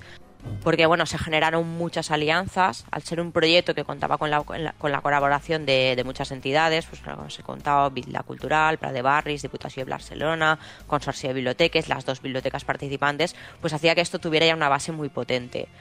Luego tuvo una enorme acogida por parte de la comunidad. Celebramos seis festivales, tres en cada biblioteca a lo largo del año, festivales relacionados con los videojuegos, dentro de la biblioteca el festival.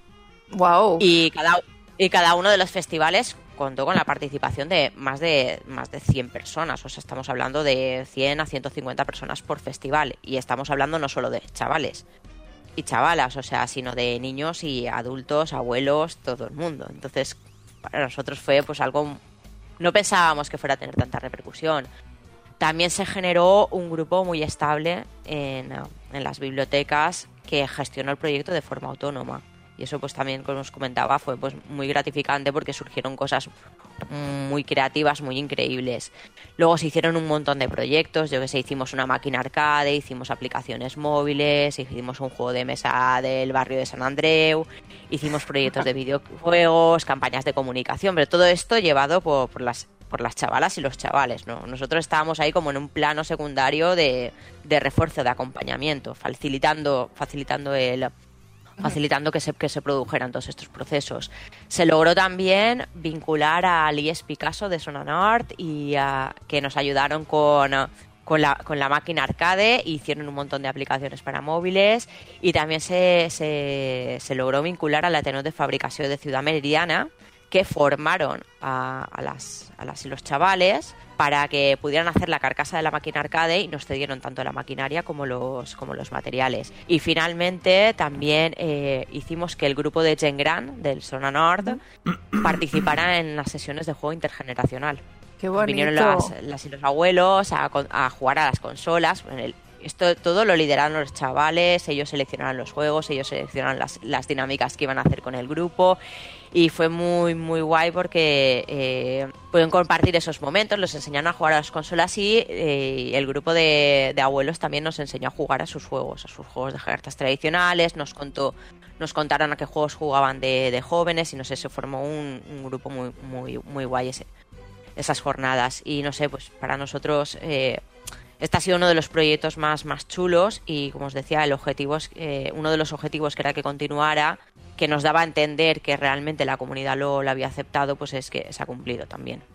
Me alegro mucho. La verdad es que hablas de colectivos que normalmente en los videojuegos como que los adolescentes, la gente mayor, como que están muy olvidados, ¿no? Y muy estigmatizados. Es muy bonito que podáis hacer este tipo de, de propuestas. Y relacionándolo también un poco, ahora mismo tenéis la actividad, con la- no sé si aún la mantenéis, es la de ni reinas ni salvadas en relación a gameplay. Me imagino que habéis dicho no, porque estamos en el estado en que estamos, pero yo quería hablar un poco de qué se trataba, porque me ha llamado la atención lo que es el título. ¿no? Lo de ni reinas ni salvadas. Y también me ha llamado la atención, ¿no? Que, que si, aún tiene razón de ser, ¿no? En, en 2020, ¿no? Pues mira, actualmente, a ver, está aplazada, no hemos sido nosotros, nosotros hemos esperado pacientemente, ha sido el, el ICUP que nos ha dicho que de momento la aplazamos hasta que se resuelva un poco la situación, es completamente comprensible. Y luego sobre el título, es muy gracioso porque todo el mundo dice ni reinas ni salvadas, esto es que en algún momento tuvo que haber un Lost in Translation porque el título original es Ni princesas ni salvadas, pero alguien lo puso mal, lo publicó mal y ya como que se ha quedado y es Ni reinas ni salvadas. Oye, pues quería- eh, encaja, encaja porque el programa anterior estábamos discutiendo, fue un tema Sí. absolutamente chorra, pero en plan de otro enésimo juego de eh, hay que rescatar a la princesa. Ya, ya ni, Claro, siquiera, o sea- ya ni siquiera entramos en el tema de género, ya era en plan de es que es cansino, que ya ha pesado ya este tema. Pues eso, o sea, realmente es que el título no tiene ni reina ni salvado, no tiene ni- ningún, ningún sentido, pero bueno, se ha publicado así, se ha vendido así, pues ya, ya está.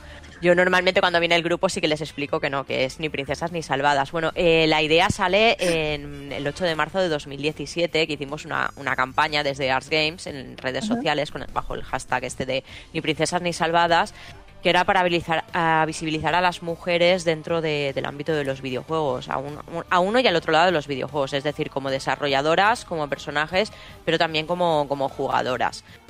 ¿No? Y como el hecho de que esta presencia de mujeres cada vez mayor en el sector había hecho que empezaran a aparecer personajes femeninos que ya no, que ya no eran princesas y no, no necesitaban ser salvadas, sino que había otro tipo ya de, de narrativas, ¿no? Por poner un poco en el acento en esto, porque siempre se pone el acento en, en lo contrario, entonces era visibilizar esta, esta parte que es como más, más invisible. Y la actividad, bueno, es un recorrido por la exposición de, gameplay desde una perspectiva de género, desde esta perspectiva triple, ¿no? De la mujer como desarrolladora, como personaje y como jugadora, que creemos que, es bastante necesario. Y lamentablemente sobre lo que me comentabas de si eh, es pertinente o no, pues lamentablemente continúa siendo necesario y pertinente hacer este tipo de actividades porque aunque sí que hablamos de que hay pues una cada vez mayor visibilización de, de la mujer en el, en el medio, eh, sí que es verdad que, que- que todavía hay mucho trabajo por hacer. O sea, no, no estamos en la situación que estábamos, por ejemplo, en los años 70, 80, 90 o principios de, lo- de los 2000, que era muy lamentable, pero tampoco estamos en una situación ideal que podamos decir de, de igualdad. O sea, mm, y los datos lo demuestran. O sea, hace poco se publicaba el libro blanco del videojuego español de 2018 que sigan diciendo que, que las mujeres, por ejemplo, trabajadoras del sector de, de la industria de los videojuegos continúan siendo un 16,5% del total de trabajadores, o sea que es prácticamente nada. También son las más vulnerables a nivel laboral, se vulneran sus derechos como trabajadoras y como, como personas, están en una situación de indefensión y sobre todo sufren el acoso de, de la comunidad. Vale, y esto no es algo nuevo de ahora, esto es algo que se ha venido dando y vamos, todos conocemos el Gamergate y después de ello, pues mil, mil historias más que han habido. A, a mí un detalle que me que no, que no tenía ni idea cuando me enteré me pareció horrorífico fue el que comentaste, Débora, cuando hablaste de, nerf- de Sí. nerfeadas, de cuando han hablado con otros sectores tecnológicos que yo lo relaciono igual y Sí. explicaban que no, que en el sector tecnológico las mujeres que trabajan allí se horrorizaban de las historias del sector del desarrollo del videojuego. Sí, sí, se horrorizan. O sea, yo conozco compañeras que trabajan lo que es en videojuegos o bien en tecnología, van saltando de un sector a otro, sobre todo por lo que estábamos hablando, precariedad y demás, y alucinan mucho con la situación que tiene la mujer en el sector tecnológico, propiamente dicho, con el sector de videojuegos, que es que son sectores que realmente están relacionados. Y luego tengo compañeras que van también a, eventos, ¿no? En que también se juntan todas las mujeres de los dos sectores, y claro, lo- las mujeres de los sectores tecnológicos pues siempre piden pues eso la igualdad en el salario y todo esto. Y entonces en el tema de videojuegos cuando cuando preguntaban la experiencia que tenían las mujeres en los videojuegos trabajando en los videojuegos se horrorizaban de ver lo que lo que estaba pasando no y las denuncias que está que hay y todo esto. Y era la verdad es que fue bastante terrorífico escuchar escuchar eso no porque es lo que tú dices es que son hermanos prácticamente Sí, sí, no, es una, es una situación tremenda, es una situación tremenda. Y bueno, eso también se, se- quiere decir, se refleja en el producto. O sea, Totalmente. quiero decir, el- ese, ese, ese hecho, luego, claro, tienes videojuegos que lo que estabais comentando, de otro, otro videojuego de princesas con la misma narrativa que Cansinos, pues es que, o sea, quiero decirte, mm, si es un sector fuertemente masculinizado, o sea, en el que hay muy poca presencia de mujeres, pues es muy difícil que, que los productos que, que se desarrollen mm, partan con narrativas más inclusivas o, o más, o más creativas. Sí, yo iba a dar el, apu- el apunte de que en comparación, si comparamos el libro blanco que ha salido hace poco con el anterior, ha habido una caída de la presencia femenina en el sector. O sea, estábamos en 16,5 y ahora estamos en 16%. O sea, ya estamos viendo que realmente esto también se está reflejando en los datos. Pa- Sí, sí, puede- es una caída que viene desde 2015, porque en 2015 creo que era como el 18, o sea que tampoco era una locura, pero bueno, pensaba que iba para arriba y no, iba, iba bajando. Puede ser una consecuencia de la crisis económica que afecta primero a los, a los sectores de la sociedad más mm, desfavorecidos.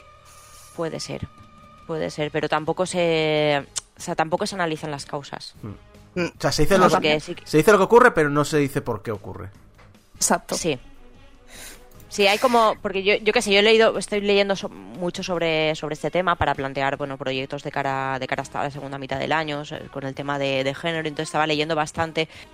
Y sí, hay muchos datos, pero luego el análisis me, mm, es bastante superficial. O sea, quiere decir, ah, ¿esto por qué puede ser? Pues porque hay pocas niñas que sienten interés por... porque se fomenta, el, eh, no se fomenta el interés en las niñas para, forma- eh, para eh, estudiar carreras de carácter tecnológico, porque desde pequeñas se, o sea, se las va socializando con unos roles eh, propios de su género pero realmente no se, no se profundiza bien en las, en las causas. O sea, las causas no, no, yo creo que no ven por un foco, sino que son causas diversas, pero no hay un, una verdadera profundización en esas causas. Hay recomendaciones. Esperemos que poco a poco se vaya investigando todo esto y podamos ver al menos una mejora porque es terrible ¿no? lo, que se, lo que se habla sobre estos temas. Eh, pues ahora mismo voy a hacer la pregunta de, de qué manera el público puede involucrarse en vuestra labor y en todos los proyectos que, que estáis, que estáis formalizando. Bueno, pues nosotros siempre estamos abiertos a la colaboración, a la colaboración y a las propuestas y por eso en la, en la web tenemos habilitado un formulario de contacto. Entonces, quien quiere nos puede escribir, nos puede proponer. Nosotros siempre respondemos, siempre, aunque sea para decir que no, pero siempre, re- siempre respondemos. Y nos gusta también mucho pues recibir estas, estas ideas y estas propuestas porque nunca sabes dónde te pueden llevar. Y por otra parte, cuando, bueno, a partir de la segunda mitad de- del año, porque ahora mismo está todo completamente, completamente parado, como es lógico, eh, nuestros proye- los proyectos que desarrollamos siempre son gratuitos, siempre, y están abiertos a, a todo el mundo. Entonces son proyectos para, para adultos, porque hacemos tanto para niños, para jóvenes, como para adultos. Entonces si son proyectos para adultos, eh, cualquier persona puede participar, puede apuntarse y participar. Y sería en la página web, ¿no? Sí, en la en www.artsgames.net está, o sea, está este formulario de contacto y también están, o sea, también no se los puede, o sea, quiere decir, nos han contactado por Facebook, por Twitter, por cualquier lado, no sé, quiere decir que puedes enviar un mensaje por cualquier lado que siempre nos, a través de las redes sociales que siempre nos, nos llega. Bueno, y además yo voy a aprovechar para felicitaros porque últimamente os veo como ganando muchos premios y muchas cositas, ¿no? Por vuestra labor. Pues sí que la verdad es que este, este año lo que pasa es que ahora se ha paralizado todo porque estábamos pendientes de, de varios premios, estábamos muy contentos porque, por ejemplo, de Digital Job, pues no sé, estábamos muy contentos porque, yo qué sé, pues con un reflejo de, de esta trayectoria de, de- de estos de- de- del trabajo que hemos que hemos invertido en estos años, ¿no? Y cuando pues tienes este reconocimiento piensas, wow, pues algo estoy haciendo bien, algo Sí. estamos haciendo bien y algo, está- eh, no sé, no, no vamos tan mal, tan mal encaminados.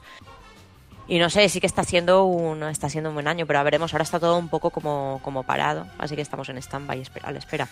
Sí, todos nos estamos intentando adaptar a esta nueva situación que tenemos. Sí. Así que yo siento también todo el lío y todo esto y agradezco mucho que hayas estado, que hayas estado aquí presente para poder hacer la, la entrevista, porque es que hacéis una labor increíble. Yo es que os sigo muy de cerca desde hace tiempo. Tengo pendiente vuestro libro por leer. No tengo, a ver si ahora tengo tiempo, ¿no? Con todo esto. Hombre, ahora. Si no, me va a sobrar tiempo y todo. Eso, eso, eso como autónoma no lo habías visto nunca, ¿eh? Sigo trabajando, yo lo siento. A mí esto de quédate en casa y, les, y lee, ve series y todo esto me parece que tampoco va a ser. Pero bueno, no, no nos vamos a quejar, es la situación que es y, y haremos nuestra, bueno, tomaremos parte de nuestra responsabilidad. Pues muchas gracias, Ana. A vosotros, un placer. Gracias. Encantado.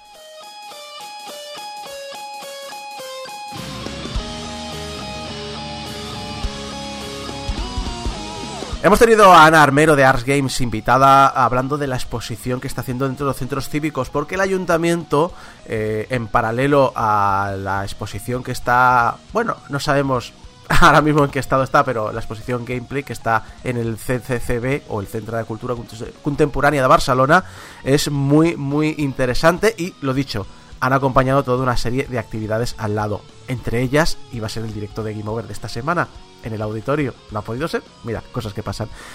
Empezamos hablando por lo que es el tronco principal, eh, que es la exposición en sí, que es lo que ha generado todo este movimiento, que la podéis, eh, espero, disfrutar cuando pase esta cuarentena y os lo aconsejamos muchísimo, vale solo 6 euros, pero están muy bien pagados, porque es una exposición que, que yo lo comentaba, que, que tiene el ganchito trampa, porque es una exposición que quiere hablar del videojuego, y quiere hablar a fondo, y quiere hablar bien.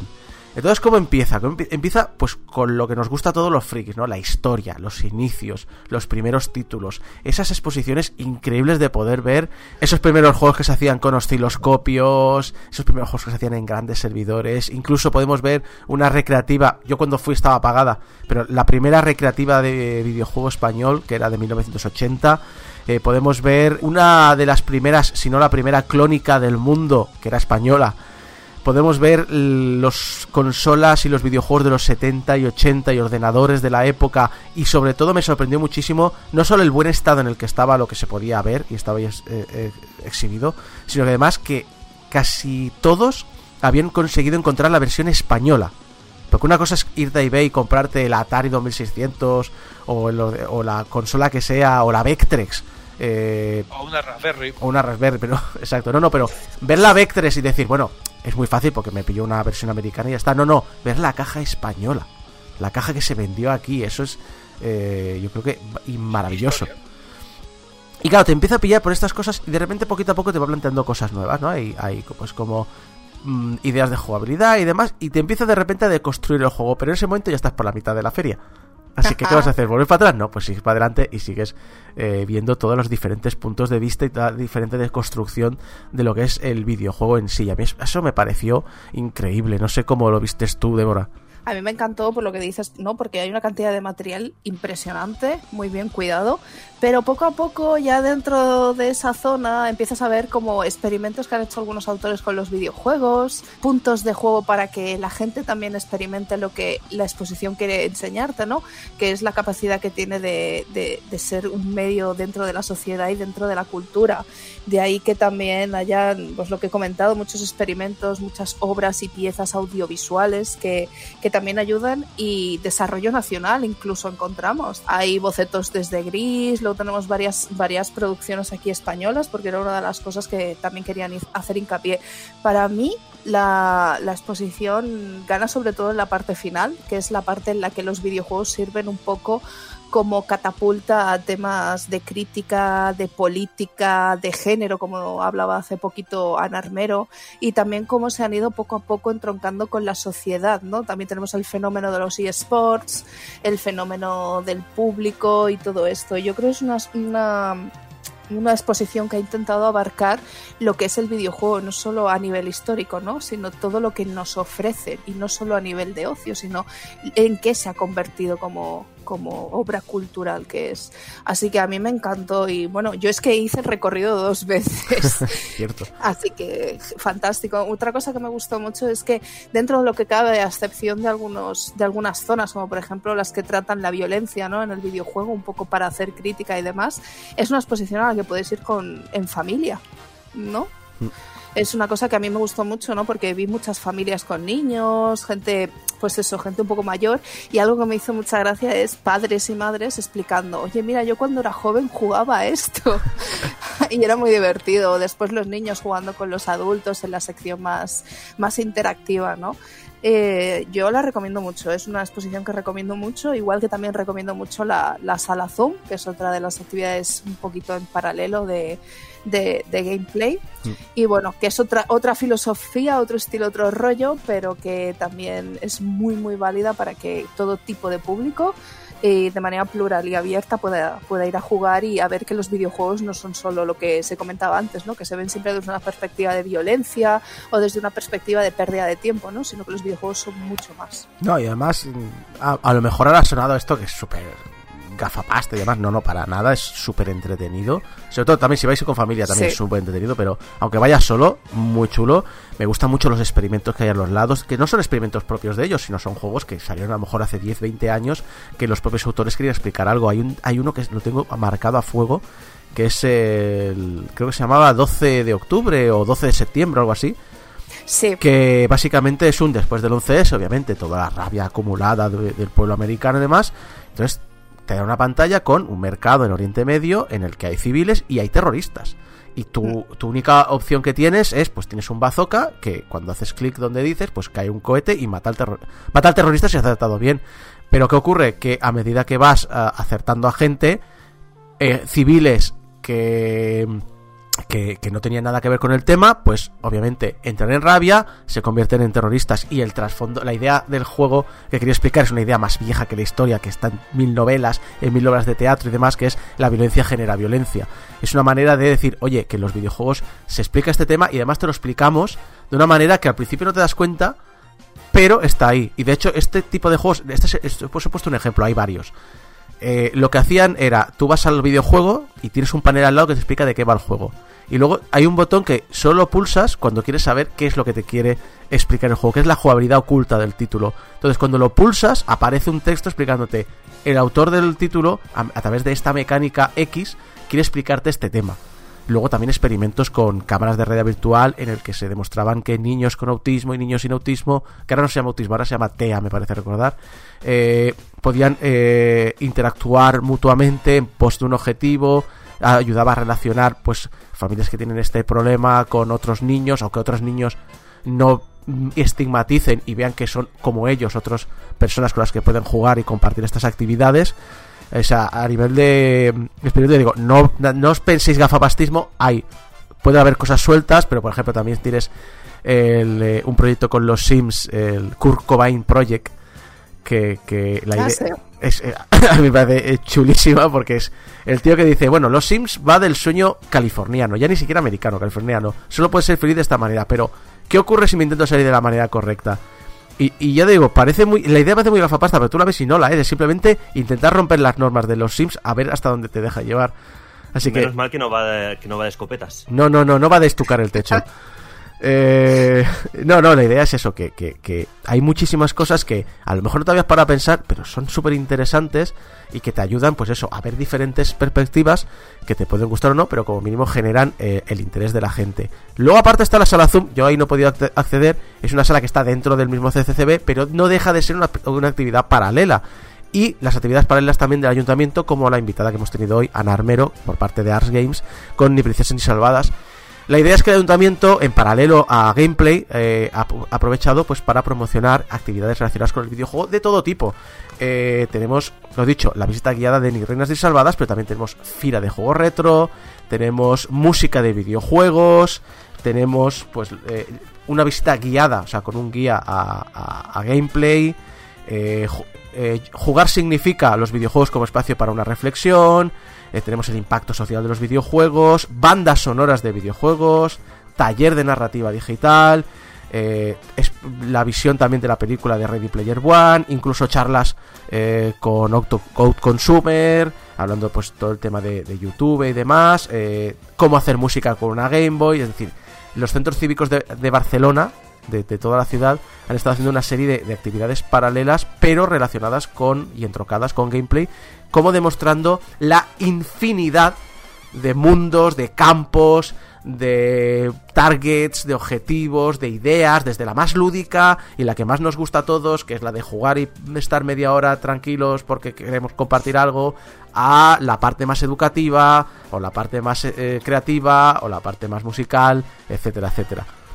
Bueno, que imagino también que quedaba un mes por delante de actividades, lo que pasa que ahora con como está el tema se habrá frenado todo. Yo tengo fechas hasta abril, hasta finales de abril, ¿eh? En- Pues en- porque la exposición creo que terminaba el 3 de mayo, si no me, si no me equivoco. No sé si a lo mejor lo extenderán o, re- o reestructurarán todo esto cuando volvamos a la normalidad. Exacto, no lo sé, pero realmente tenéis por un lado buscar información de gameplay, CCB, pero luego aparte las actividades del ayuntamiento. Creo que recordar que en la web del, del gameplay, de la CCB, había un apartado para verlas, pero básicamente estábamos, teníamos unos 5 o 6 meses de actividades dedicadas al videojuego por parte de, de los, del gobierno, del ayuntamiento, de las entidades sociales, es súper interesantes, así que eh, no se puede decir que no ha habido interés en, exponer el videojuego, en, expandirlo, en hacerlo participativo a todo el mundo y que todo el mundo a todo el mundo le pueda llegar de todos los niveles, padres, madres, abuelos, como hablábamos antes con Ana Armero, que entiendan qué es el videojuego, qué se puede hablar, eh, qué se puede compartir, qué cosas hay, que la idea del matamarciano se ha quedado ya atrás que ya no existe esa idea de los videojuegos son ma- masacrar marcianos y poner piezas del Tetris y salvar a, a la princesa Peach.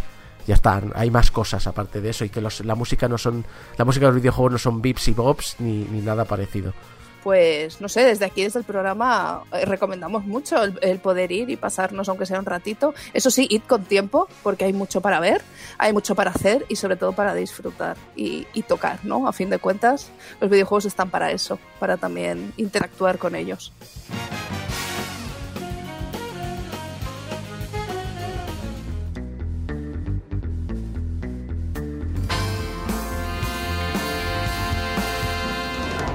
Y regresamos con Cum Laude. Bueno, esa, esa sección en la que repasamos las carreras de gente ins- insigne, ¿no? No sé cómo decirlo.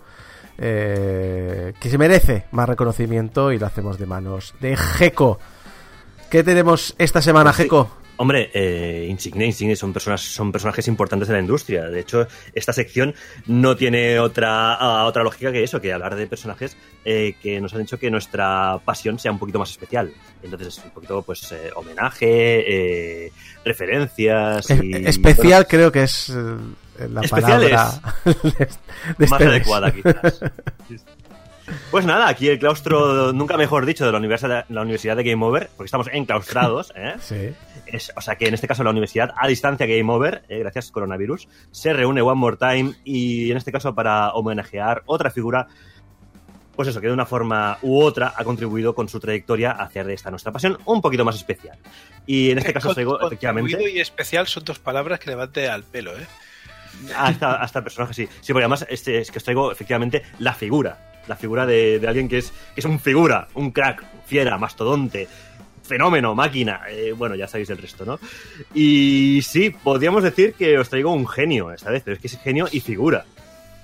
Eh, quizás con esta presentación, pues ya, y estas credenciales, ya alguien se lo haya figurado. Ya, Bueno, ya, ya, paró. ya, ya, ya, ya. Es un figura. Es un figura. Dale, le doy, le doy.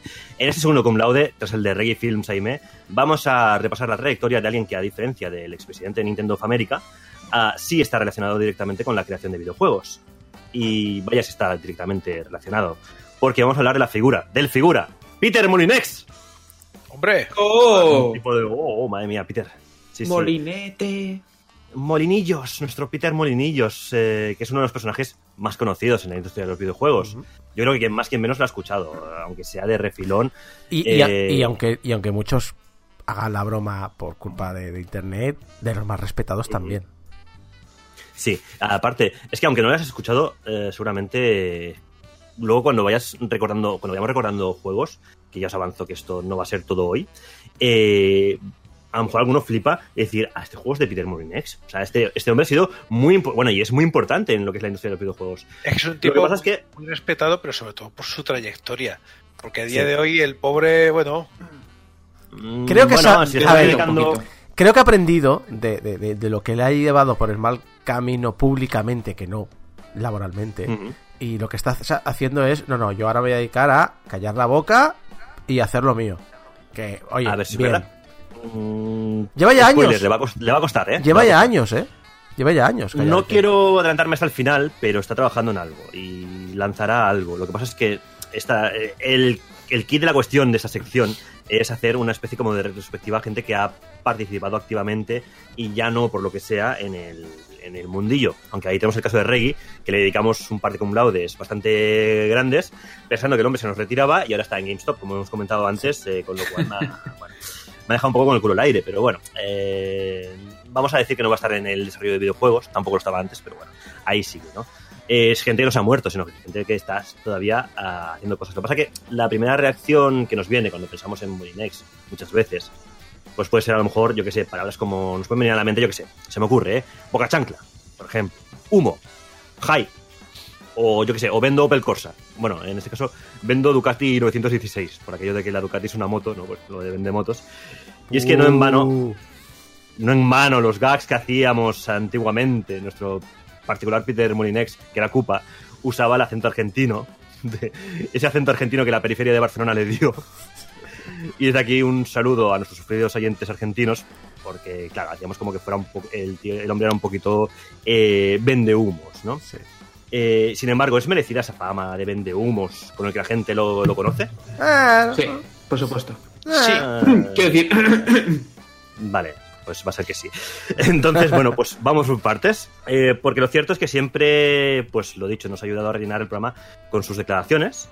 Y es algo que nunca los medios de información de videojuegos le vamos a agradecer lo suficiente, porque es que este hombre nos llenaba noticias, nos llevaba gags, llenaba de todo. Y también es cierto que siendo él y sus circunstancias, es una figura legendaria en el arte de los videojuegos.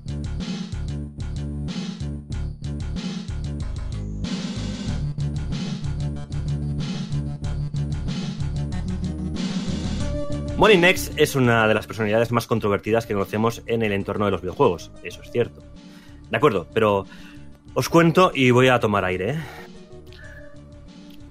Nacido el 5 de mayo de 1959 en Guildford, Inglaterra, Peter Douglas Molinex es uno de los personajes más conocidos de la industria de los videojuegos. Ha sido nombrado oficial de la Orden del Imperio Británico en 2005, caballero de la Orden de las Artes y las Letras por el gobierno francés en 2007, doctor en Ciencias en la Universidad de Southampton en 2007 y su nombre está inscrito en el Hall of Fame de la Academia de las Artes y las Ciencias de Interactivas del 2004.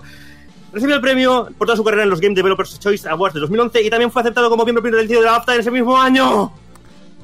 La última frase no, no se te ha entendido. Ahí nos. No se te ha Pues- entendido la última. que también fue aceptado como miembro vitalicio de la BAFTA ese mismo año de 2011. Ahí es nada. Es que son muchas cosas. Estos son muchos honores que ha tenido este hombre.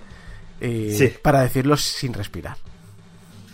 Pues nada, básicamente, en resumen muy, muy rápido, este hombre eh, lo ha ganado todo a nivel de reconocimiento por sus labores. Eh, así, de lo más importante, que es lo que he comentado así muy rápido y muy mal, pues ha sido oficial de la Orden del Imperio Británico, es decir, es... eh, creo que será Sir, entonces, Sir Molinex, puede ser.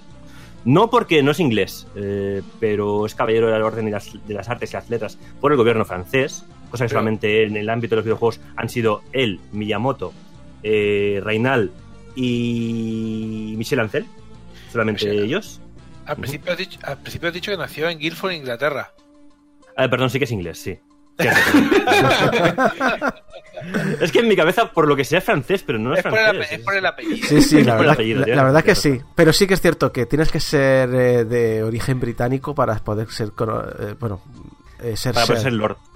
O ser, sí. Sí. Sir. Es Sir, Sir. Sir, Sir. Es todo un Sir el, el amigo.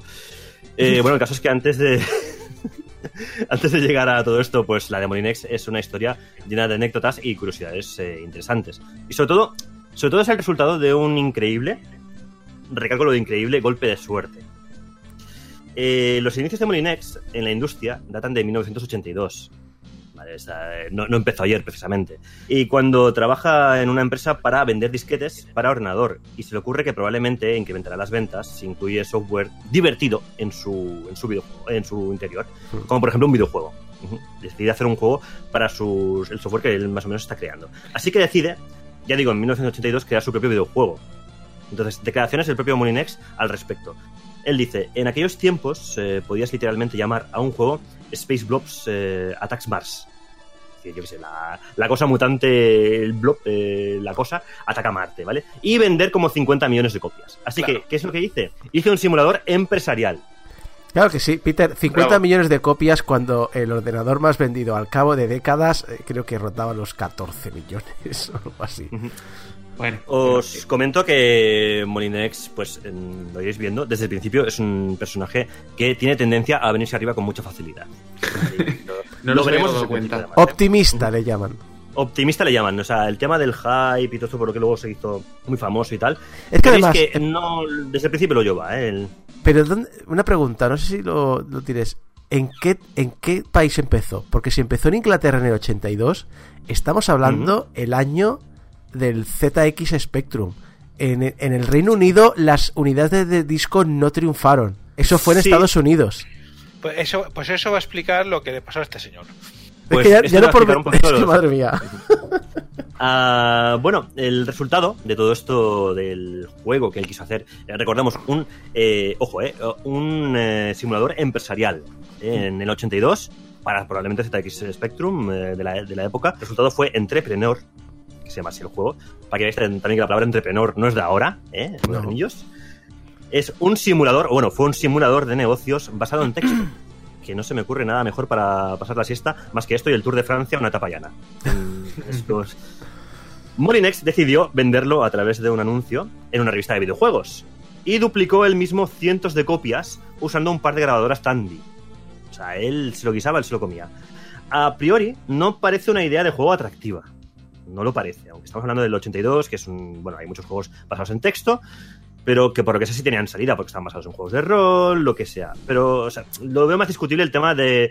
de o por lo menos si es tan lucrativo el tema de que Molinex. eh, o, por lo menos tal como Molinex lo esperaba, ¿no? Que fuera lucrativo, que realmente. Porque él esperaba que iba a ser muy lucrativo. Y de hecho, como tú dices, Isaco, fue muy optimista al respecto. Esperaba recibir miles de encargos, así que incluso llegó a recortar el buzón de la puerta de su casa para que cupieran todos los pedidos. Ah, sí, con dos cojones. Dijo, Pero es "¿Cómo que me lo imagino- Con me- esta petición. Sí, Me, sí. me imagino al vecino entrando a su casa y viendo a- a- al lado a Peter con una sierra en su puerta. ¿Qué hace? ¿Qué hace este puto loco? Motivado. Sí, sí. Se dice motivado. motivado, flipado, incluso te diría. Eh, el mismo Molinex, en entrevistas posteriores, cito, estaba totalmente convencido de que vendería toneladas de copias de ese juego. Incluso pensé, mi buzón no es lo suficientemente grande, no cabrán en él todas las cartas con los pedidos, así que, y esto no es broma, agrandé la boca del buzón. Bravo. Y el vecino ahí con las palomitas. O sea, ¿Qué coño eh, hace el loco eh, este? sí. El resultado, de todas maneras, te sorprenderá. Hombre, Eh, digo yo, digo bueno. yo que no lo han vendido tanto como dice Isaco, porque había ciertas limitaciones, pero Claro. un cierto ver, número de copias vendería. ¿no? Puso. Sí, puso un anuncio en una revista de videojuegos. Es decir, a lo mejor no vendió tanto como esperaba, pero yo qué sé, decir un número. ¿Cuántos creéis que vendió este hombre? Hombre, dos millones no, porque pues, dos millones, ni cien mil. 500 copias estarían muy bien. Sí, como Sí. para su barrio, su ciudad, estaría bien. Sí, No, ni para ¿Qué? ¿Cómo que para su Mm, barrio? No, hombre, 500. Eh, no. no. estaba mal para, para el 82, ¿eh? Es igual. Bueno, eh, piensa, piensa que no era nadie a lo mejor en ese momento. Tú que. Claro, empezaba. tre- 200 copias. Venga, 200. No es mal número, no. Eh, dos. ¿Cómo? Solo 200. recibió- No, no, no, dos, dos, dos, sin, 200, sin el cientas, dos. Dos. Recibió dos encargos, dos copias, pidi- o sea, le pidieron. Y una, según sus propias sospechas, fue de su madre. Espera, ¿La espera. de su hermana o...? ¿Su, su, madre, ¿Su madre le dio dinero usando un seudónimo? Pues es muy posible, porque él, él mismo sospecha, aunque su madre nunca lo ha reconocido, que una de las dos copias que vendió de aquel primer proyecto de videojuegos fue de su madre, porque las madres, como siempre, apoyando, ¿no? Entonces A todo, dijo, a tope. Mi hijo, es- mi hijo no sé qué hace con su vida, le voy a comprar. supongo que vende. La cosa esta que vende de videojuegos o lo que sea. Pero bueno, Si, si solo se llegaron a vender dos copias, ¿cuánto valdría ahora mismo este juego? Sabiendo de dónde viene. pues Será ahora es una sería un incunable casi. Eh, ¿Sabemos dónde vive la madre? Pues no es mala pregunta, habría que habría que hacer- de trasladarla a Molines porque él, él tiene que guardar por lo menos una de las copias de las dos que ha vendido, o la tercera. Del original. Eh, todos en algún momento pues nos hemos venido arriba, ¿no? O sea, es, eh, eso- todos, lo, todos lo hemos hecho, ¿no? Lo que pasa es que la realidad pues nos golpea fuerte. Igual no tan fuerte como al pobre joven Molinex, que la verdad es que esto lo desanimó, lo, lo desanimó bastante. Y esto hizo pues que se replanteara su, su entrada en los videojuegos. Y la, cogió la idea, dijo, la desecho. Y los videojuegos no es lo mío, por lo que sea, no es lo mío. Y, y, bueno, animado por el padre de su novia de entonces, los suegros, a diferencia de las madres, te ponen las pilas rápidamente Sí. Eh, funda una empresa llamada Taurus Impex Limited. Quedaos con esto que es importante. Funda Taurus con su socio Les Edgar, que es su, su socio, no, su compañero de correrías, de borracheras, eh, su colega de bares, ¿vale? Pues funda una, nada, una, una compañía que no tiene absolutamente nada que ver con el ocio digital. Eh, se va a dedicar a partir de ahora a exportar latas de judías cocidas al Oriente Medio, ganando un céntimo de dólar por cada lata vendida. Es decir, latas de judías con salsa de tomate a Oriente Medio. Es lo que se va a dedicar a partir de ahora Molinex. Por un, ce- por un céntimo. Por un céntimo por lata. Por un céntimo. ¿A dos lata, latas, sí. dos céntimos? No falla, eh, doble lata, doble Bueno, céntimo. eh, bueno y, y la- y las 22 latas que se llama su empresa ahora, ¿qué? 22 céntimos. Ah, pues esa es. De esas vendieron 22. 22 céntimos se llevaron, claro. Sí. Está aquí, hasta aquí Molinex. Bueno, ya podemos cerrar el cum laude, a otra Sí, cosa. todo, todo. Ah, ahora que toca Japón, ¿no? Eh, Sí, sí, nada. No, no, porque judías con tomate, aunque parezca mentira, contigo empezó todo.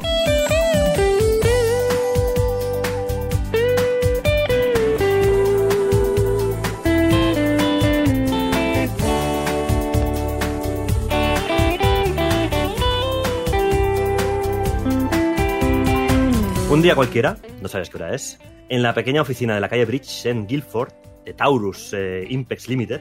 ¿Cómo se Ya sabéis. con los nombres, eh? Sí, sí, bueno, eso es la- también lo ha tenido siempre, eh, el amigo Molinex. Eh, pero Taurus, ya sabéis, alimentando Oriente Medio desde 1984. En Sí, 1984. Sí. Eh, recibieron una llamada de, ojo, Commodore Internacional. Entonces, ¿Qué está pasando, Commodore? Eh, diciéndoles que habían oído hablar de su compañía y ofreciéndoles ir a visitar Yo- sus oficinas. Yo me imaginaba a Peter diciendo, "Ah, ¿será el otro que compró, que compró otro juego? Será la, la otra copia, que le moló mucho. ¿Mamá? Claro, Molinex dice, lo flipa, ¿no? Molinex, eh, que por cierto es un fan devoto de, de, de Commodore. ¿vale? Es, o sea, le encanta el Commodore 64, es un flipado, le encanta el Commodore 64, el, el- bueno, y la marca, pero no acaba de entender qué está pasando. Dice, ¿qué está pasando? Eh, ¿Cómo puede ser que Commodore se fije en una empresa que se dedica a exportar judías a Oriente Medio? Como también tiene que comer, joder. Sí, también, pero no sé. A lo mejor es para alguna exportación, Commodore va a abrir, no sé, algo en Dubai, ni, ni idea, ¿no? También te digo, ni la más rebajolera idea. también te digo, creo que en aquel momento ya no estaba Jack Tramiel, pero la compañera fu- fue fundada por Jack Tramiel y era otro, otro figura. Así que Sí, entre otro figuras se entienden. Sí, sí. El caso es eso, que, bueno, Molinex es fan de Commodore. eh, dentro de lo que cabe, el tío es un fricazo, ¿eh? Molinex es un fricazo y le encantan los microordenadores, le encanta todo este mundillo. Y por eso él tiene esa espinita ahí clavada, ¿no? De, de no, ver, de no poder meter ahí la pierna en ese mundillo. Entonces, bueno, por una cosa o por la otra, pues no duda, aunque sea por ver qué pasa, en aceptar la invitación y las oficinas de Commodore a ver qué le cuentan. Dicho y hecho, le enseñan, va, va a las oficinas de Commodore y le enseñan las instalaciones, las oficinas, las fábricas, los váteres, todo. Se lo enseñan todo. Y no solo eso, sino que le ofrecen 10 ordenadores Amiga. Claro, Amiga, Molinex. Amiga. Amiga. Amiga mía, sí, sí. Ah, Molinex lo flipa, dice. mm, tiene claro de que algo no termina de encajar. Pero se calla la boquita. Pero, pero Pero de- se calla como un. Me han dado millones aquí de, de- de maquinaria. Claro, tú imagínate 10 orna- ordenadores Amiga en la época. Además, mm, prototipos que aún no han salido al mercado. Es como. ¿Qué está pasando con mi empresa de, de judías y Commodore?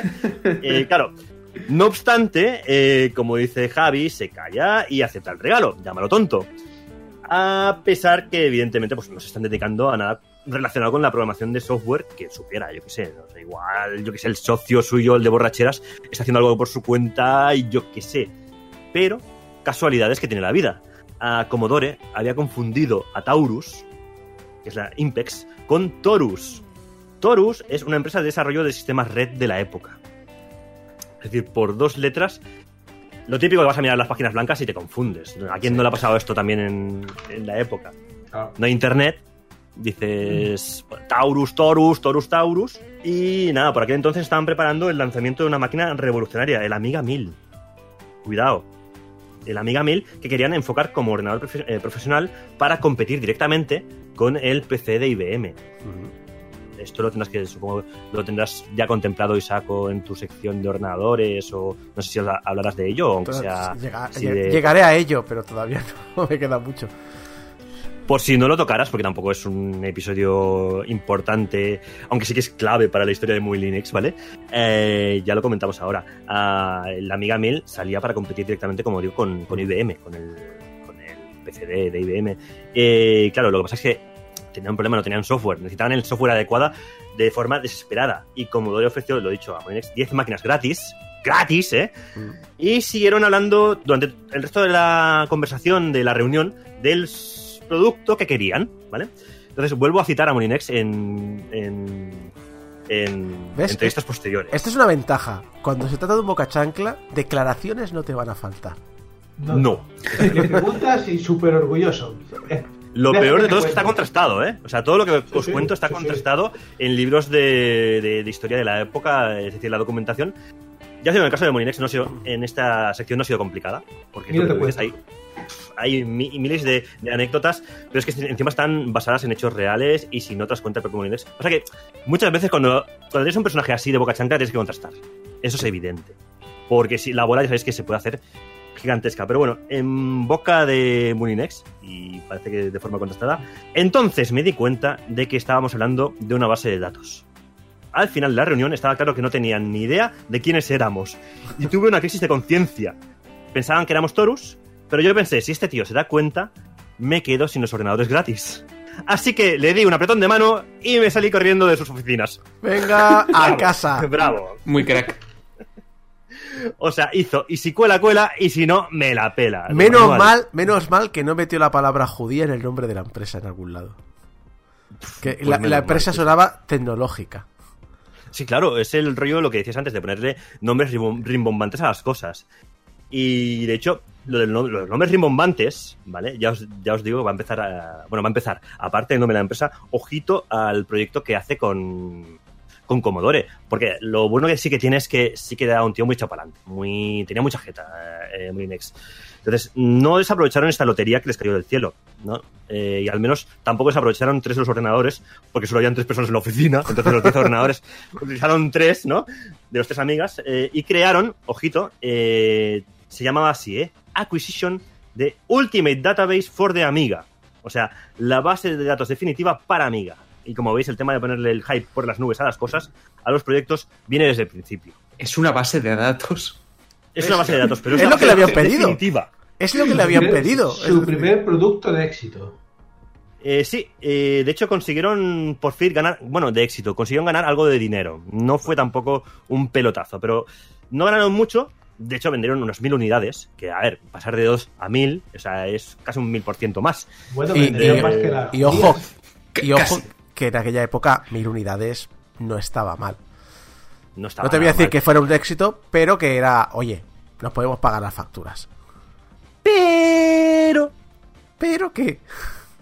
Pero había un pequeño problema. ¿Cuál era ese pequeño problema? El pequeño problema es que el programa era un puto desastre. Va. Es decir, ah, empezando por el nombre, este nombre de adquisición, hizo que los potenciales clientes se pensaran que el software servía para gestionar uniones empre- entre empresas. Que no, es una base de datos. Y además estaba plagado de, pero plagadísimo de fallos. O sea, casi casi este hombre inventó los bugs. O sea, tenía fallos por doquier. Y eh, no paran de recibir en la compañía faxes a todas horas reportando errores a tutiplén. Y bueno, gastaron el poco dinero que ganaron en arreglarlos. A mí, me- a mí me encanta que el, el gestor de, de bugs sea el fax. Sí, en aquella época, Claro. claro. En aquella época fue el fax, hay, pues, pero-. Sí, sí, a día de hoy día bien faxes por si te quedas sin papel higiénico, con lo que estamos viviendo. Pero, mira, Pero los entonces, claro. no se los quita nadie. Ahí Sí. está. En los 10 ordenadores no, se no, y no se os quitaron nunca nadie, ¿eh? Sí, sí. Eh, total, que al final fue un poco las gallinas que entraron por las que salieron, porque todo el dinero que ganaron lo emplearon en arreglar el programa que ellos mismos habían creado, pero por lo menos también consiguieron salir a flote y seguir adelante con este, digamos, esta colaboración con, con- con Commodore y hacer más cositas que ahora comentaremos. ¿Llegarían a vender los otros siete ordenadores? No, nunca. Yo lo estaba pensando, ¿eh? Yo lo estaba pensando. O sea, tenían tres que utilizaban, luego el resto que se sentaban en las cajas o 100 Para repuestos. búnkeres con los ordenadores restantes o Para repuestos. Ah, más tarde. Sí, más tarde, igual los vendieron con el tiempo, pero más tarde les dieron rendimiento, ¿eh? no te preocupes. Porque claro, eh, ahora llega el segundo impacto. Toma referencia a, lo que ya tú sabes. Ah, sucedió el segundo impacto y la segunda casualidad que hizo que eh, definitivamente la vida de Molinex finalmente quedara, quedara ya eh, ligada de forma definitiva en torno a los videojuegos. Y este arte de la búsqueda eterna en crear el juego definitiva, que es lo que más o menos le ha, le ha, le ha caracterizado siempre este hombre. Eh, resulta, os cuento, oh, que estando Peter pasando el rato en las SES, en una red en una red social de la época, o sea, en el pub, eh, tomando unas cervezas. Sí. Este hombre ya veréis que toda su trayectoria se, se gira en torno a los pubs. Ya lo veréis, ¿eh? En esta parte igual no, pero en la siguiente, en la siguiente más todavía. Madre mía, qué Ah, pues inglés. tío- qué inglés es. es. Muy inglés. Sí, sí. Además, en un pub, ¿eh? El tío estaba, no estaba, eh, no, no, estaba en un pub porque no se puede ser más, eh, más british que, en este caso, que él. Y estaba con un colega, con un amigo, y este le comentó, el colega, que conocía a los hermanos Den y Simon Carter, que se dedicaban a programar videojuegos, bajo la firma de Electralight. Bueno, habían desarrollado, de hecho, algunos juegos para Commodore 64 y querían a alguien que les hiciera la versión, o sea, el port a Amiga. Y dado que Molinex, adivinar qué tenía en casa que no usaba para nada, Vaya, Otra cosa no, pero ordenadores. tenía ordenadores. amigas de sobra. Tenía, tenía como, como tres para cada empleado y le sobraban. Tenía, o sea, tantas amigas que no sabía qué hacer con ellas. Esto es una Claro. frase que fuera de contexto salía fal- se- quedaría fatal. Así que dijo, "Eh, yo sé programar, yo te puedo hacer el port, o sea, yo contacto con esta gente y les hago el port. Total, tan complicado no será. Y tengo, tengo las herramientas.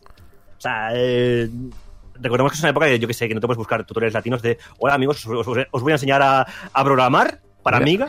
Hacer videojuegos. Es que está videojuegos? claro el, el puñetero vende humos y, y la boquita de oro que tenía que tener para fuera donde se metiera salía con el negocio firmado. Oye, yo, sí, es- yo, yo- yo te lo hago, yo, yo, Sí, yo, yo te lo hago. sí. Otra cosa yo no. controlo, Otra cosa, controlo. otra cosa no. Pero una noche de cervezas con Peter suena un plan cojonudo, ¿eh? Me- Te lo vas a pasar 2011 bien.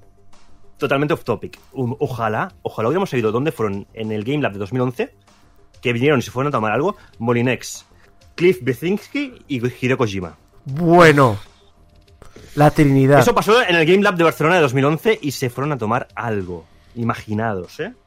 Uf. O sea, esta noche tiene- debió ser inolvidable. Pero bueno, me estoy yendo muchísimo. Ya, ya. Ah, el juego en cuestión fue eh, Druid 2. Era una secuela. Ah, que de hecho, bueno, pues se puede considerar el primer juego mm, programado por Molinex con gráficos. Porque recordemos que el primero que vendió dos copias era un simulador de texto. Y ya os digo, no tenía mm, ni, idea, o muy poquita idea, de sobre cómo programar un videojuego, o por eh, mucho menos, o yo que sé, coger un código y portarlo a, otro- otra, a, otra, a otro sistema. Eh, más allá de lo experimentado con Entrepreneur. Pero bueno, a Marinex le dio igual. O sea, de hecho aprendió un montón sobre la marcha. Tardó, eh, creo haber leído entre 4 o 6 meses en hacer el port. No está nada no mal. está mal. No está No. nada mal, ¿eh? Eh, Y aunque no era técnicamente brillante, nunca lo ha sido como programador. eh, y de hecho aprendió sobre la marcha muchos truquillos sobre. Sobre todo el tema de aprovechar el espacio que tenía, porque también el port era un sistema más básico. Bueno, pues salió el port de Druid 2 para Amiga. Y ahora os cuento resultados. Yo es que me lo imagino eh, con lo- pillando las cajas de Commodore 64, pegatinas de amiga y poniéndoselo a las cajas. ¡Ya está! Ah, Pues ya está hecho. Pues ya estaríamos, ¿eh? Para casa. Qué fácil es programar, madre mía. Si esto y la gente se queja, oye, y estudia cosas. Ah, total, que hizo el port. El resultado fue aceptable porque les pareció bien el resultado a, a los que les habían encargado este, este proyecto. Electrolyte, correcto. Y lo más importante, cobró 4.000 libras por ello. De la Que época. dices, bueno, pues, de la De época. la época. Exacto. De las Y además, de las- de las libras de entonces. Sí, No, no, sí, las libras de, de entonces. las libras de entonces son las de ahora. Estos Y- no pasaron al euro. Estos no pasaron al euro. No, pero bueno, las libras de entonces tienen como más pedigrí, ¿sabes? Sí, o sea, sí. eran más. Pero bueno, lo más importante quizás incluso que lo que cobró, ¿vale? Es que eh, el gusanillo le había picado. O sea, entonces creció en él el gusanillo, es decir, la fascinación por crear videojuegos. Y eso, amigos y amigas, eh, nos lleva a que con aquel dinero y la aprobación de su socio, Les Edgar, que a todo esto seguía por ahí emborrachándose diciéndole a- que sí a todo lo que dijera su socio. Me parece bien, me parece bien. me parece bien, mientras ganemos dinero y si no, al bar. Pues eh, el resultado fue que Taurus Impex, la empresa de, de enviar judías a Oriente Medio, pues clausuró sus, eh, sus envíos y renombró la compañía, convirtiéndose ni más ni menos que en el mítico estudio Bullfrog Productions. Eso ya, eso ya suena más. Sí. Eso ya no suena más, ¿verdad? Esto fue 1987, con el objetivo, ahora sí, de dedicarse por completo a los videojuegos. Y aquí lo vamos a dejar, porque en la siguiente entrega hablaremos ya de la chicha, de cómo el hombre nos enseñó a jugar a ser dioses. Pues Peter, Peter Molineux, el, el hombre que a la tercera va a la vencida. Y lo jodido es que lo fue. Pues muchas gracias, Geco, por, por esta primera introducción al hombre, a la parte que normalmente no se habla de Peter Molineux. Y esperamos con ganas la segunda parte en la que, bueno, hablaremos de la época más legendaria quizá de Peter, que es a través del liderazgo de este Bullfrog Productions.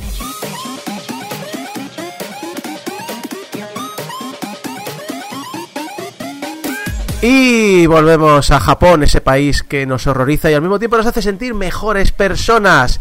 Pero aunque hablemos de Japón, no dejamos el monotema del programa de hoy, que es el coronavirus. Y aunque a fecha de ayer Japón era tan solo el decimosexto país en infectados y el noveno en muertes, se toma muy en serio el tema del virus tanto o más como otros países. Bueno, o al menos los habitantes, que, que- que hacen cosas pues como agotar el papel del culo. Eso serán japoneses, pero siguen siguen haciendo las mismas chorradas. ¿Las mismas gilipolleces? Sí, o, o- o mascarillas, también. Es más, se han pasado con lo de las mascarillas. Ha tenido que venir el gobierno y aprobar una ley que prohíbe la reventa de mascarillas. Ahora sí que son más carillas. ¡Ah! Te, va- te odio a muerte. Le podemos cortar el micro también así, ¿no? Me puedo echar de la llamada. A ver, ojo, no está prohibida la reventa literalmente, está prohibida que revendas las mascarillas por encima del precio de lo que te ha costado. Buscan que... Está prohibido que revendan las mascarillas en los, en los parques. mano a mano.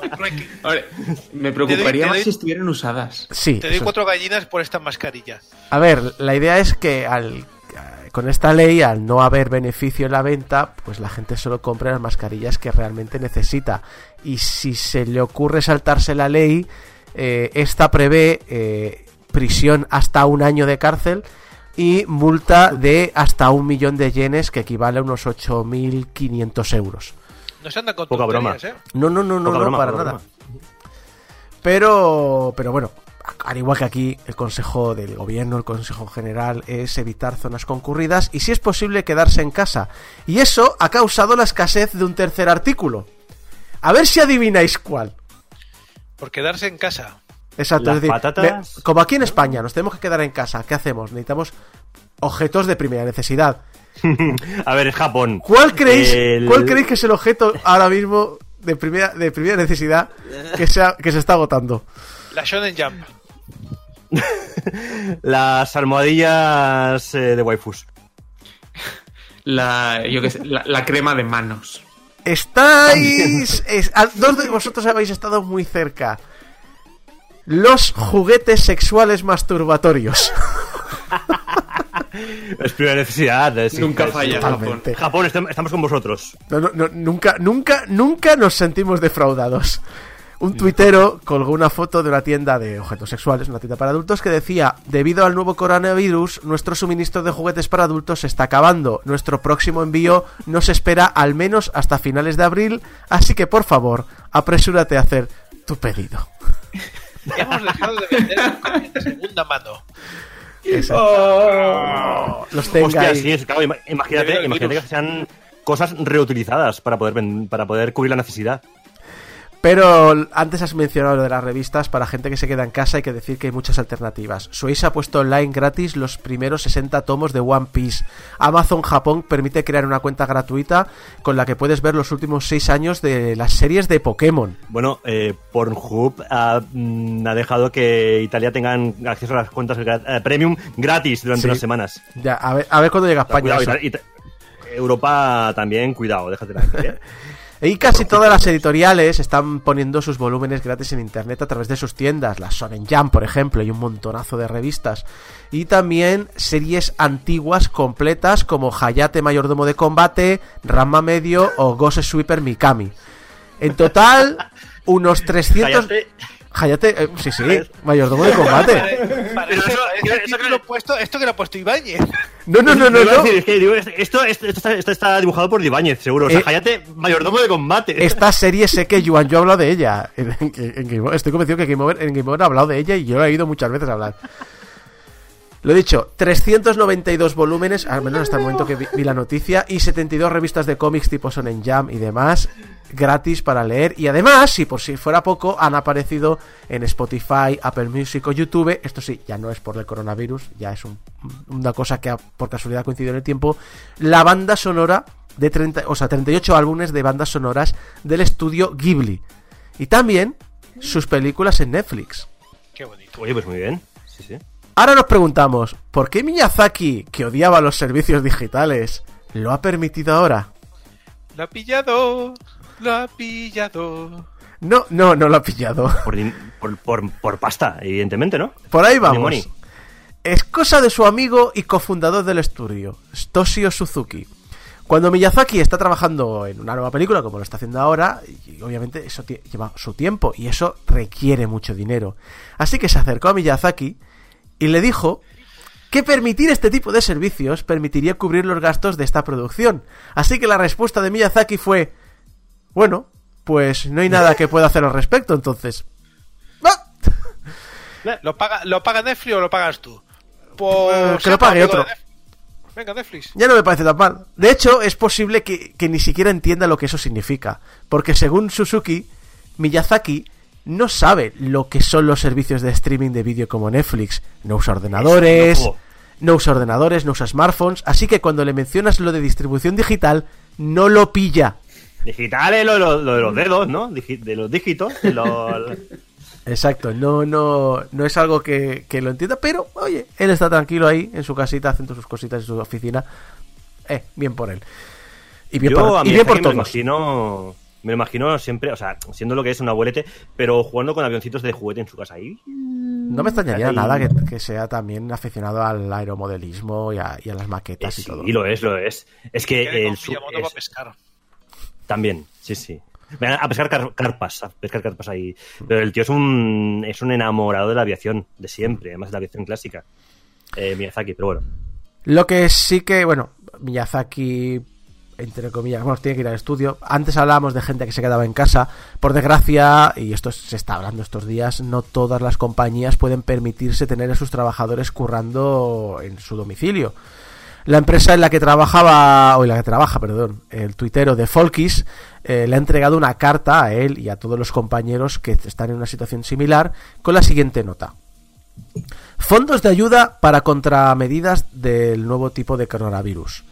Hola a todos. Muchas gracias por realizar el difícil esfuerzo de reun- reunirte con clientes e ir a lugares de trabajo a diario, a pesar de la crisis presente del coronavirus. Estamos proveyendo fondos de ayuda para las razones listadas a continuación. 1. Para mostrar el aprecio por tu duro trabajo con la empresa durante este periodo incierto. 2. Para ayudarte a comprar suministros de prevención del coronavirus como máscaras y geles saneadores para las manos que han subido rápidamente de precio. 3. Porque una buena salud requiere cuidar correctamente tu condición física y mental, por favor usa este dinero para comprar comida para cocinar, alquilar vídeos para ver en casa o, en cualquier caso, hacer tu estancia en casa lo más disfrutables. En situaciones difíciles como la actual, sigamos mirando al futuro con esperanza. Y acompañando a la carta, que no son palabras bonitas, acompañando a la, campa, a la carta acompañaban 30.000 yenes en billetes, unos 250 euros. A todo ahí. ¿Qué diferencia con algunas empresas españolas que les dicen, oye, ¿no deberían tus trabajadores trabajar desde casa? Esto es una exageración. ¿Eh? Totalmente. Hay otros que también salen a la calle y aquí sí que nos parecemos más en España, pero no por trabajo.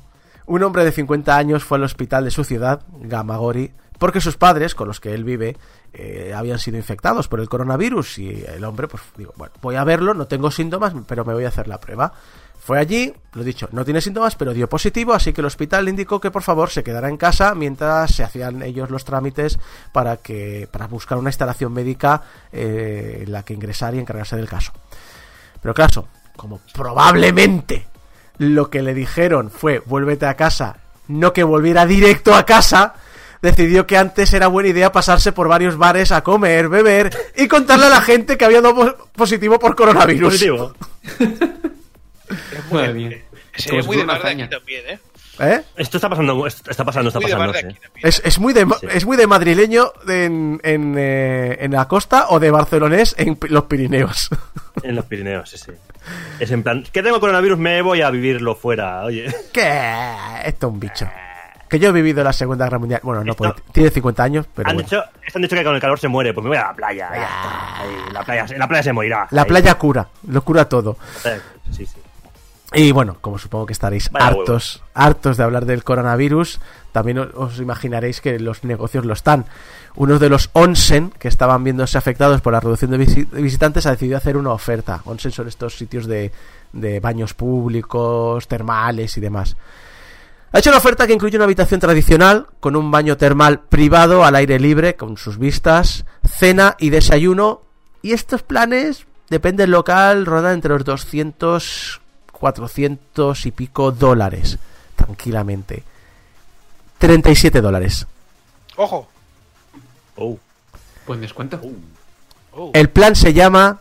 Esto, est- esta oferta se llama. Plan. Dame un maldito descanso del coronavirus. Me parece muy correcto el nombre. es perfecto, es decir, perfectísimo como nombre. Es rollo de me voy a, a- sentarme, a cenar tranquilo, a meterme en el baño termal al aire libre. No me hables de, de, bichitos, ni de virus, ni de nada. Obviamente esta se agotó enseguida la oferta esta que tenían, pero no me cabe duda de que muchos otros onsens están copiándose la, la idea del plan. Y vamos a dejar ya de lado lo que es el coronavirus y volvamos a lo que nos gusta de Japón, la comida. ¿Qué plato, qué plato tenéis eh, ahora, Gusa, de comida japonesa? ¿Qué, qué ahora mismo se trae más? Yo me comí unos takoyakis ahora mismo. Uh, te iba a decir lo mismo. takoyakis, No, sí. Una bandeja. Una bandeja entera. Ahí. Bandeja, bandeja. Fran, Fran, Iba a ser malo, iba a decir una sopita de murciélago, pero mejor que no bromear con este tema. Me comí No, un pangolín Me apunto los ¿eh? takoyakis, me apunto los takoyakis. yo, yo como ascendencia gallega nunca he visto que sean tan especiales los takoyakis, pero bueno. Uy, el especialito. Eh, es que como se te va a hacer de gallega, yo el pulpo, eh, Eh, a feira, si no nada. hombre, no me lo compares. También No. verdad. Eh, si os digo algo de curry japonés, ¿Correcto? Vale. Bien. Curry. De momento bien. Arroz y, y el, y el arroz y el curry con sus verduritas y tal, y sus Eso encurtidos. El Sí, Corona sí. Curry. ¿De qué tamaño? Como que decir, Eh, Uy, ¿Qué- qué tamaño os apetece? preguntas. Estándar, media española, yo qué sé. te, te- te cabe de un tupper. Que quepa en los tuppers. plato. Está. Que, que quepa en un tupper. Me gustaría ver el tupper. ¿De, de qué tamaño el tupper? Claro. Un japonés ha cumplido, ha cumplido su sueño y ha llenado su bañera hasta arriba, hasta el borde de arroz con curry japonés. La, la pregunta aquí es, ¿se ha metido después? No, ¿O no, no, no, no. Eso- por eso sería desperdiciar la comida y eso en Japón se está muy mal visto. ¿Le ha puesto fuego debajo? O sea, un hornillo gigante de calentarlo. No, no, no. A ver, pelo. Desperdiciar la comida, pero si no se lo va a comer, ¿cómo se va a comer eso? que no, que no. A ver, primero, ha hecho fotos. Hay fotos. de Como esto. tenga. Hay fotos de esta bañera llena de curry. ¿Y por qué no nos lo has pasado todavía? Y no lo ha hecho por los loles. solo se me ocurre, como tenga hijos, ya se puede despedir del arroz con curry porque se va a ir por el desagüe seguro. A ver, lo hizo nada más mudarse a un piso nuevo, que ese momento los dueños limpian con a, a nivel profesional limpian los los, eh, los pisos antes de que entre el nuevo inquilino. Aún así, el tío pues, se puede ver en las fotos que lo que es eh, toda la bañera para evitar que se tiña con el curry, pues lo- le ha puesto papel de aluminio, ha puesto papel de plástico en el suelo para que no se manche, etcétera, etcétera. Es decir, ha cuidado un poquito también la higiene. Y Ay, Dios. no se desperdició nada, porque llamó a otros tres amigos y se comieron la bañera de curry. La estoy viendo. ¿La has visto? Sí. Yo también, lo estoy viendo ahora Pero- mismo. Co- ¿Cómo, Vaya cómo tela. invitas a tus amigos? Les dices, oye, mira, que es que me has- iba, a coger arroz para uno. Se me ha ido la mano un poco Se y acabo haciendo mano. una bañera entera de arroz con curry, que si te apetece. Bueno, estamos hablando hoy de gente que se le va. Se viene arriba y ya está. Se Sí, vino sí. arriba, ya El. Peter Mulineux de la cocina japonesa. Esto me recuerda a, a- a la señora que se ha visto en algunas fotos de esta ido al, al- a algún súper en estos días, que está Mm. la cosa un poco chunga. Esta señora que va entera con un, con un carro carro de compra súper grande, un carro entero completo de natillas. Ah, sí. Yo verdad. decía, lo, yo decía lo mismo, esta señora se quiere bañar en natillas. Sí. Es un, es un sueño muy loco, nos vamos a morir todos, ¿no? Pues, pues me baño en natillas. Porque las natillas. sueño yo lo veo muy, muy respetable. ese Las sueño, ¿eh? natillas caducan en ¿qué? ¿En un plazo de un mes? Es que por eso es Sí, estúpido. es un producto lácteo, Es claro, sí, un sí. carro de natillas. Es que aunque- tengas aunque tengas una familia numerosa, es que no me salen los ¿Qué? números. Es que qué ansias, qué ansias. Pero Coronavirus no sé, pero- o, de chocola- o de chocolate. Coronavi- Coronavirus, no, de las de natillas clásicas. No. O sea, o sea, Lo de- apar- aparte aburrida. Aparte aburrida. ¿Cómo que aburrida? Exagerada y aburrida. No, no, lo, lo de chocolate es un, un sucedáneo, eso es una mierda. Por favor. Pero- Respeto a las natillas. Iba a decir que coronavirus no, pero intolerancia a la lactosa igual sí que desarrolla. ¿eh? Ella solita. Y vamos a acabar ya Japón con una noticia. Jabón para otakus. Que ya sabéis que, que- que huelen. Y tienen que lavarse La- bien. Aferrado, concretamente. La, la redundancia. Que yo lo he vivido ¿eh? en Japón, eso, ¿eh? El, el tener que hacer, eh, alejarme dos metros de alguien por. No por el coronavirus, pero podía haberme pegado otra cosa. Eso lo, lo he visto. Por desgracia, el tópico a veces algo de verdad tiene.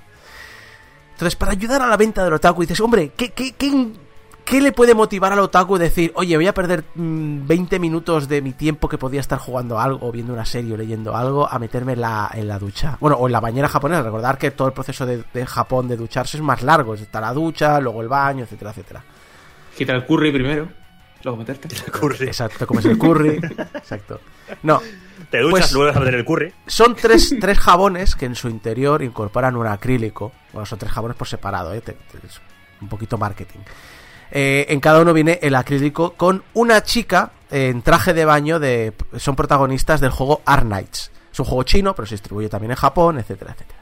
Entonces, claro, el, el jabón tiene esta especie de neblina típica de los juegos hentai japoneses Es que ya me estoy y cuanto más lo usas, más se va yendo la neblina. Es que ya me lo estoy viendo venir. Ya, para el coronavirus, para lavarse las manos, estos días Eh, finito, ¿eh? se, se quedan las manos en los huesos. ¿Quién era? ¿E- ¿Era Nerón el que se lavaba las manos? El No lo sé, pero el otaku Eh, se elevado un montón. Pilatos, ¿no? O sea, más Pilates. bien, más que- Eh, Pilates, sí. Pilates. Pilates, sí, el de, el de, el Sí, de la- Pilates, el de, el de el de los la- ejercicios. Pilatos, sí. los ejercicios. Poncio Pilatos. Poncio. Pilatos. Pon- está en forma, el cabrón. Poncio, Poncio Pilatos, Poncio Pilatos en, en la época de los otakus. Quédate con eso. Bueno, ha sido un poquito el repaso de Japón de esta semana, un poquito de coronavirus por todos lados. Y recordad que los huevos se están ajo- dando en Japón, en concreto los tenga. Porque me parece a mí que de nosotros no hay problema.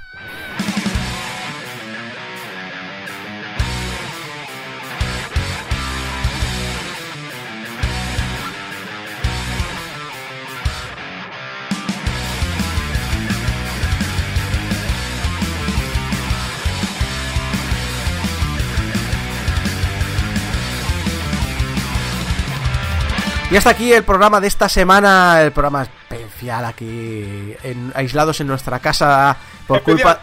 Especial por el coronavirus. Muchas gracias a todo el equipo que nos ha acompañado, que me ha acompañado aquí, Geco, Javi Gutiérrez, Fran Galdo, Débora López, servidor de ustedes Isaac Viana y también muchas gracias a nuestra invitada de esta semana, Ana Armero.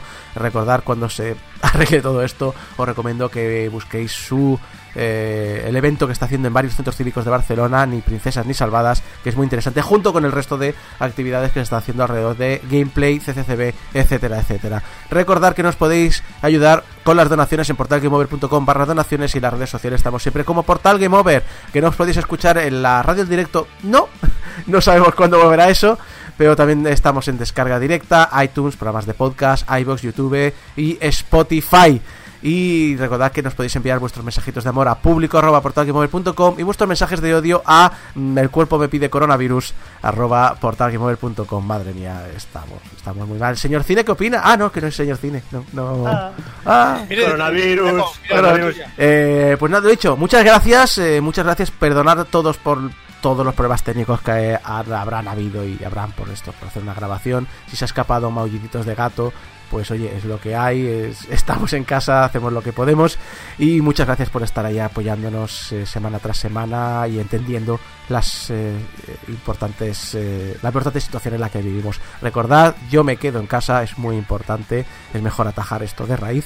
Y nada, si no pasa nada, nos vemos todos la semana que viene en el próximo Game Over. Hasta entonces, adiós.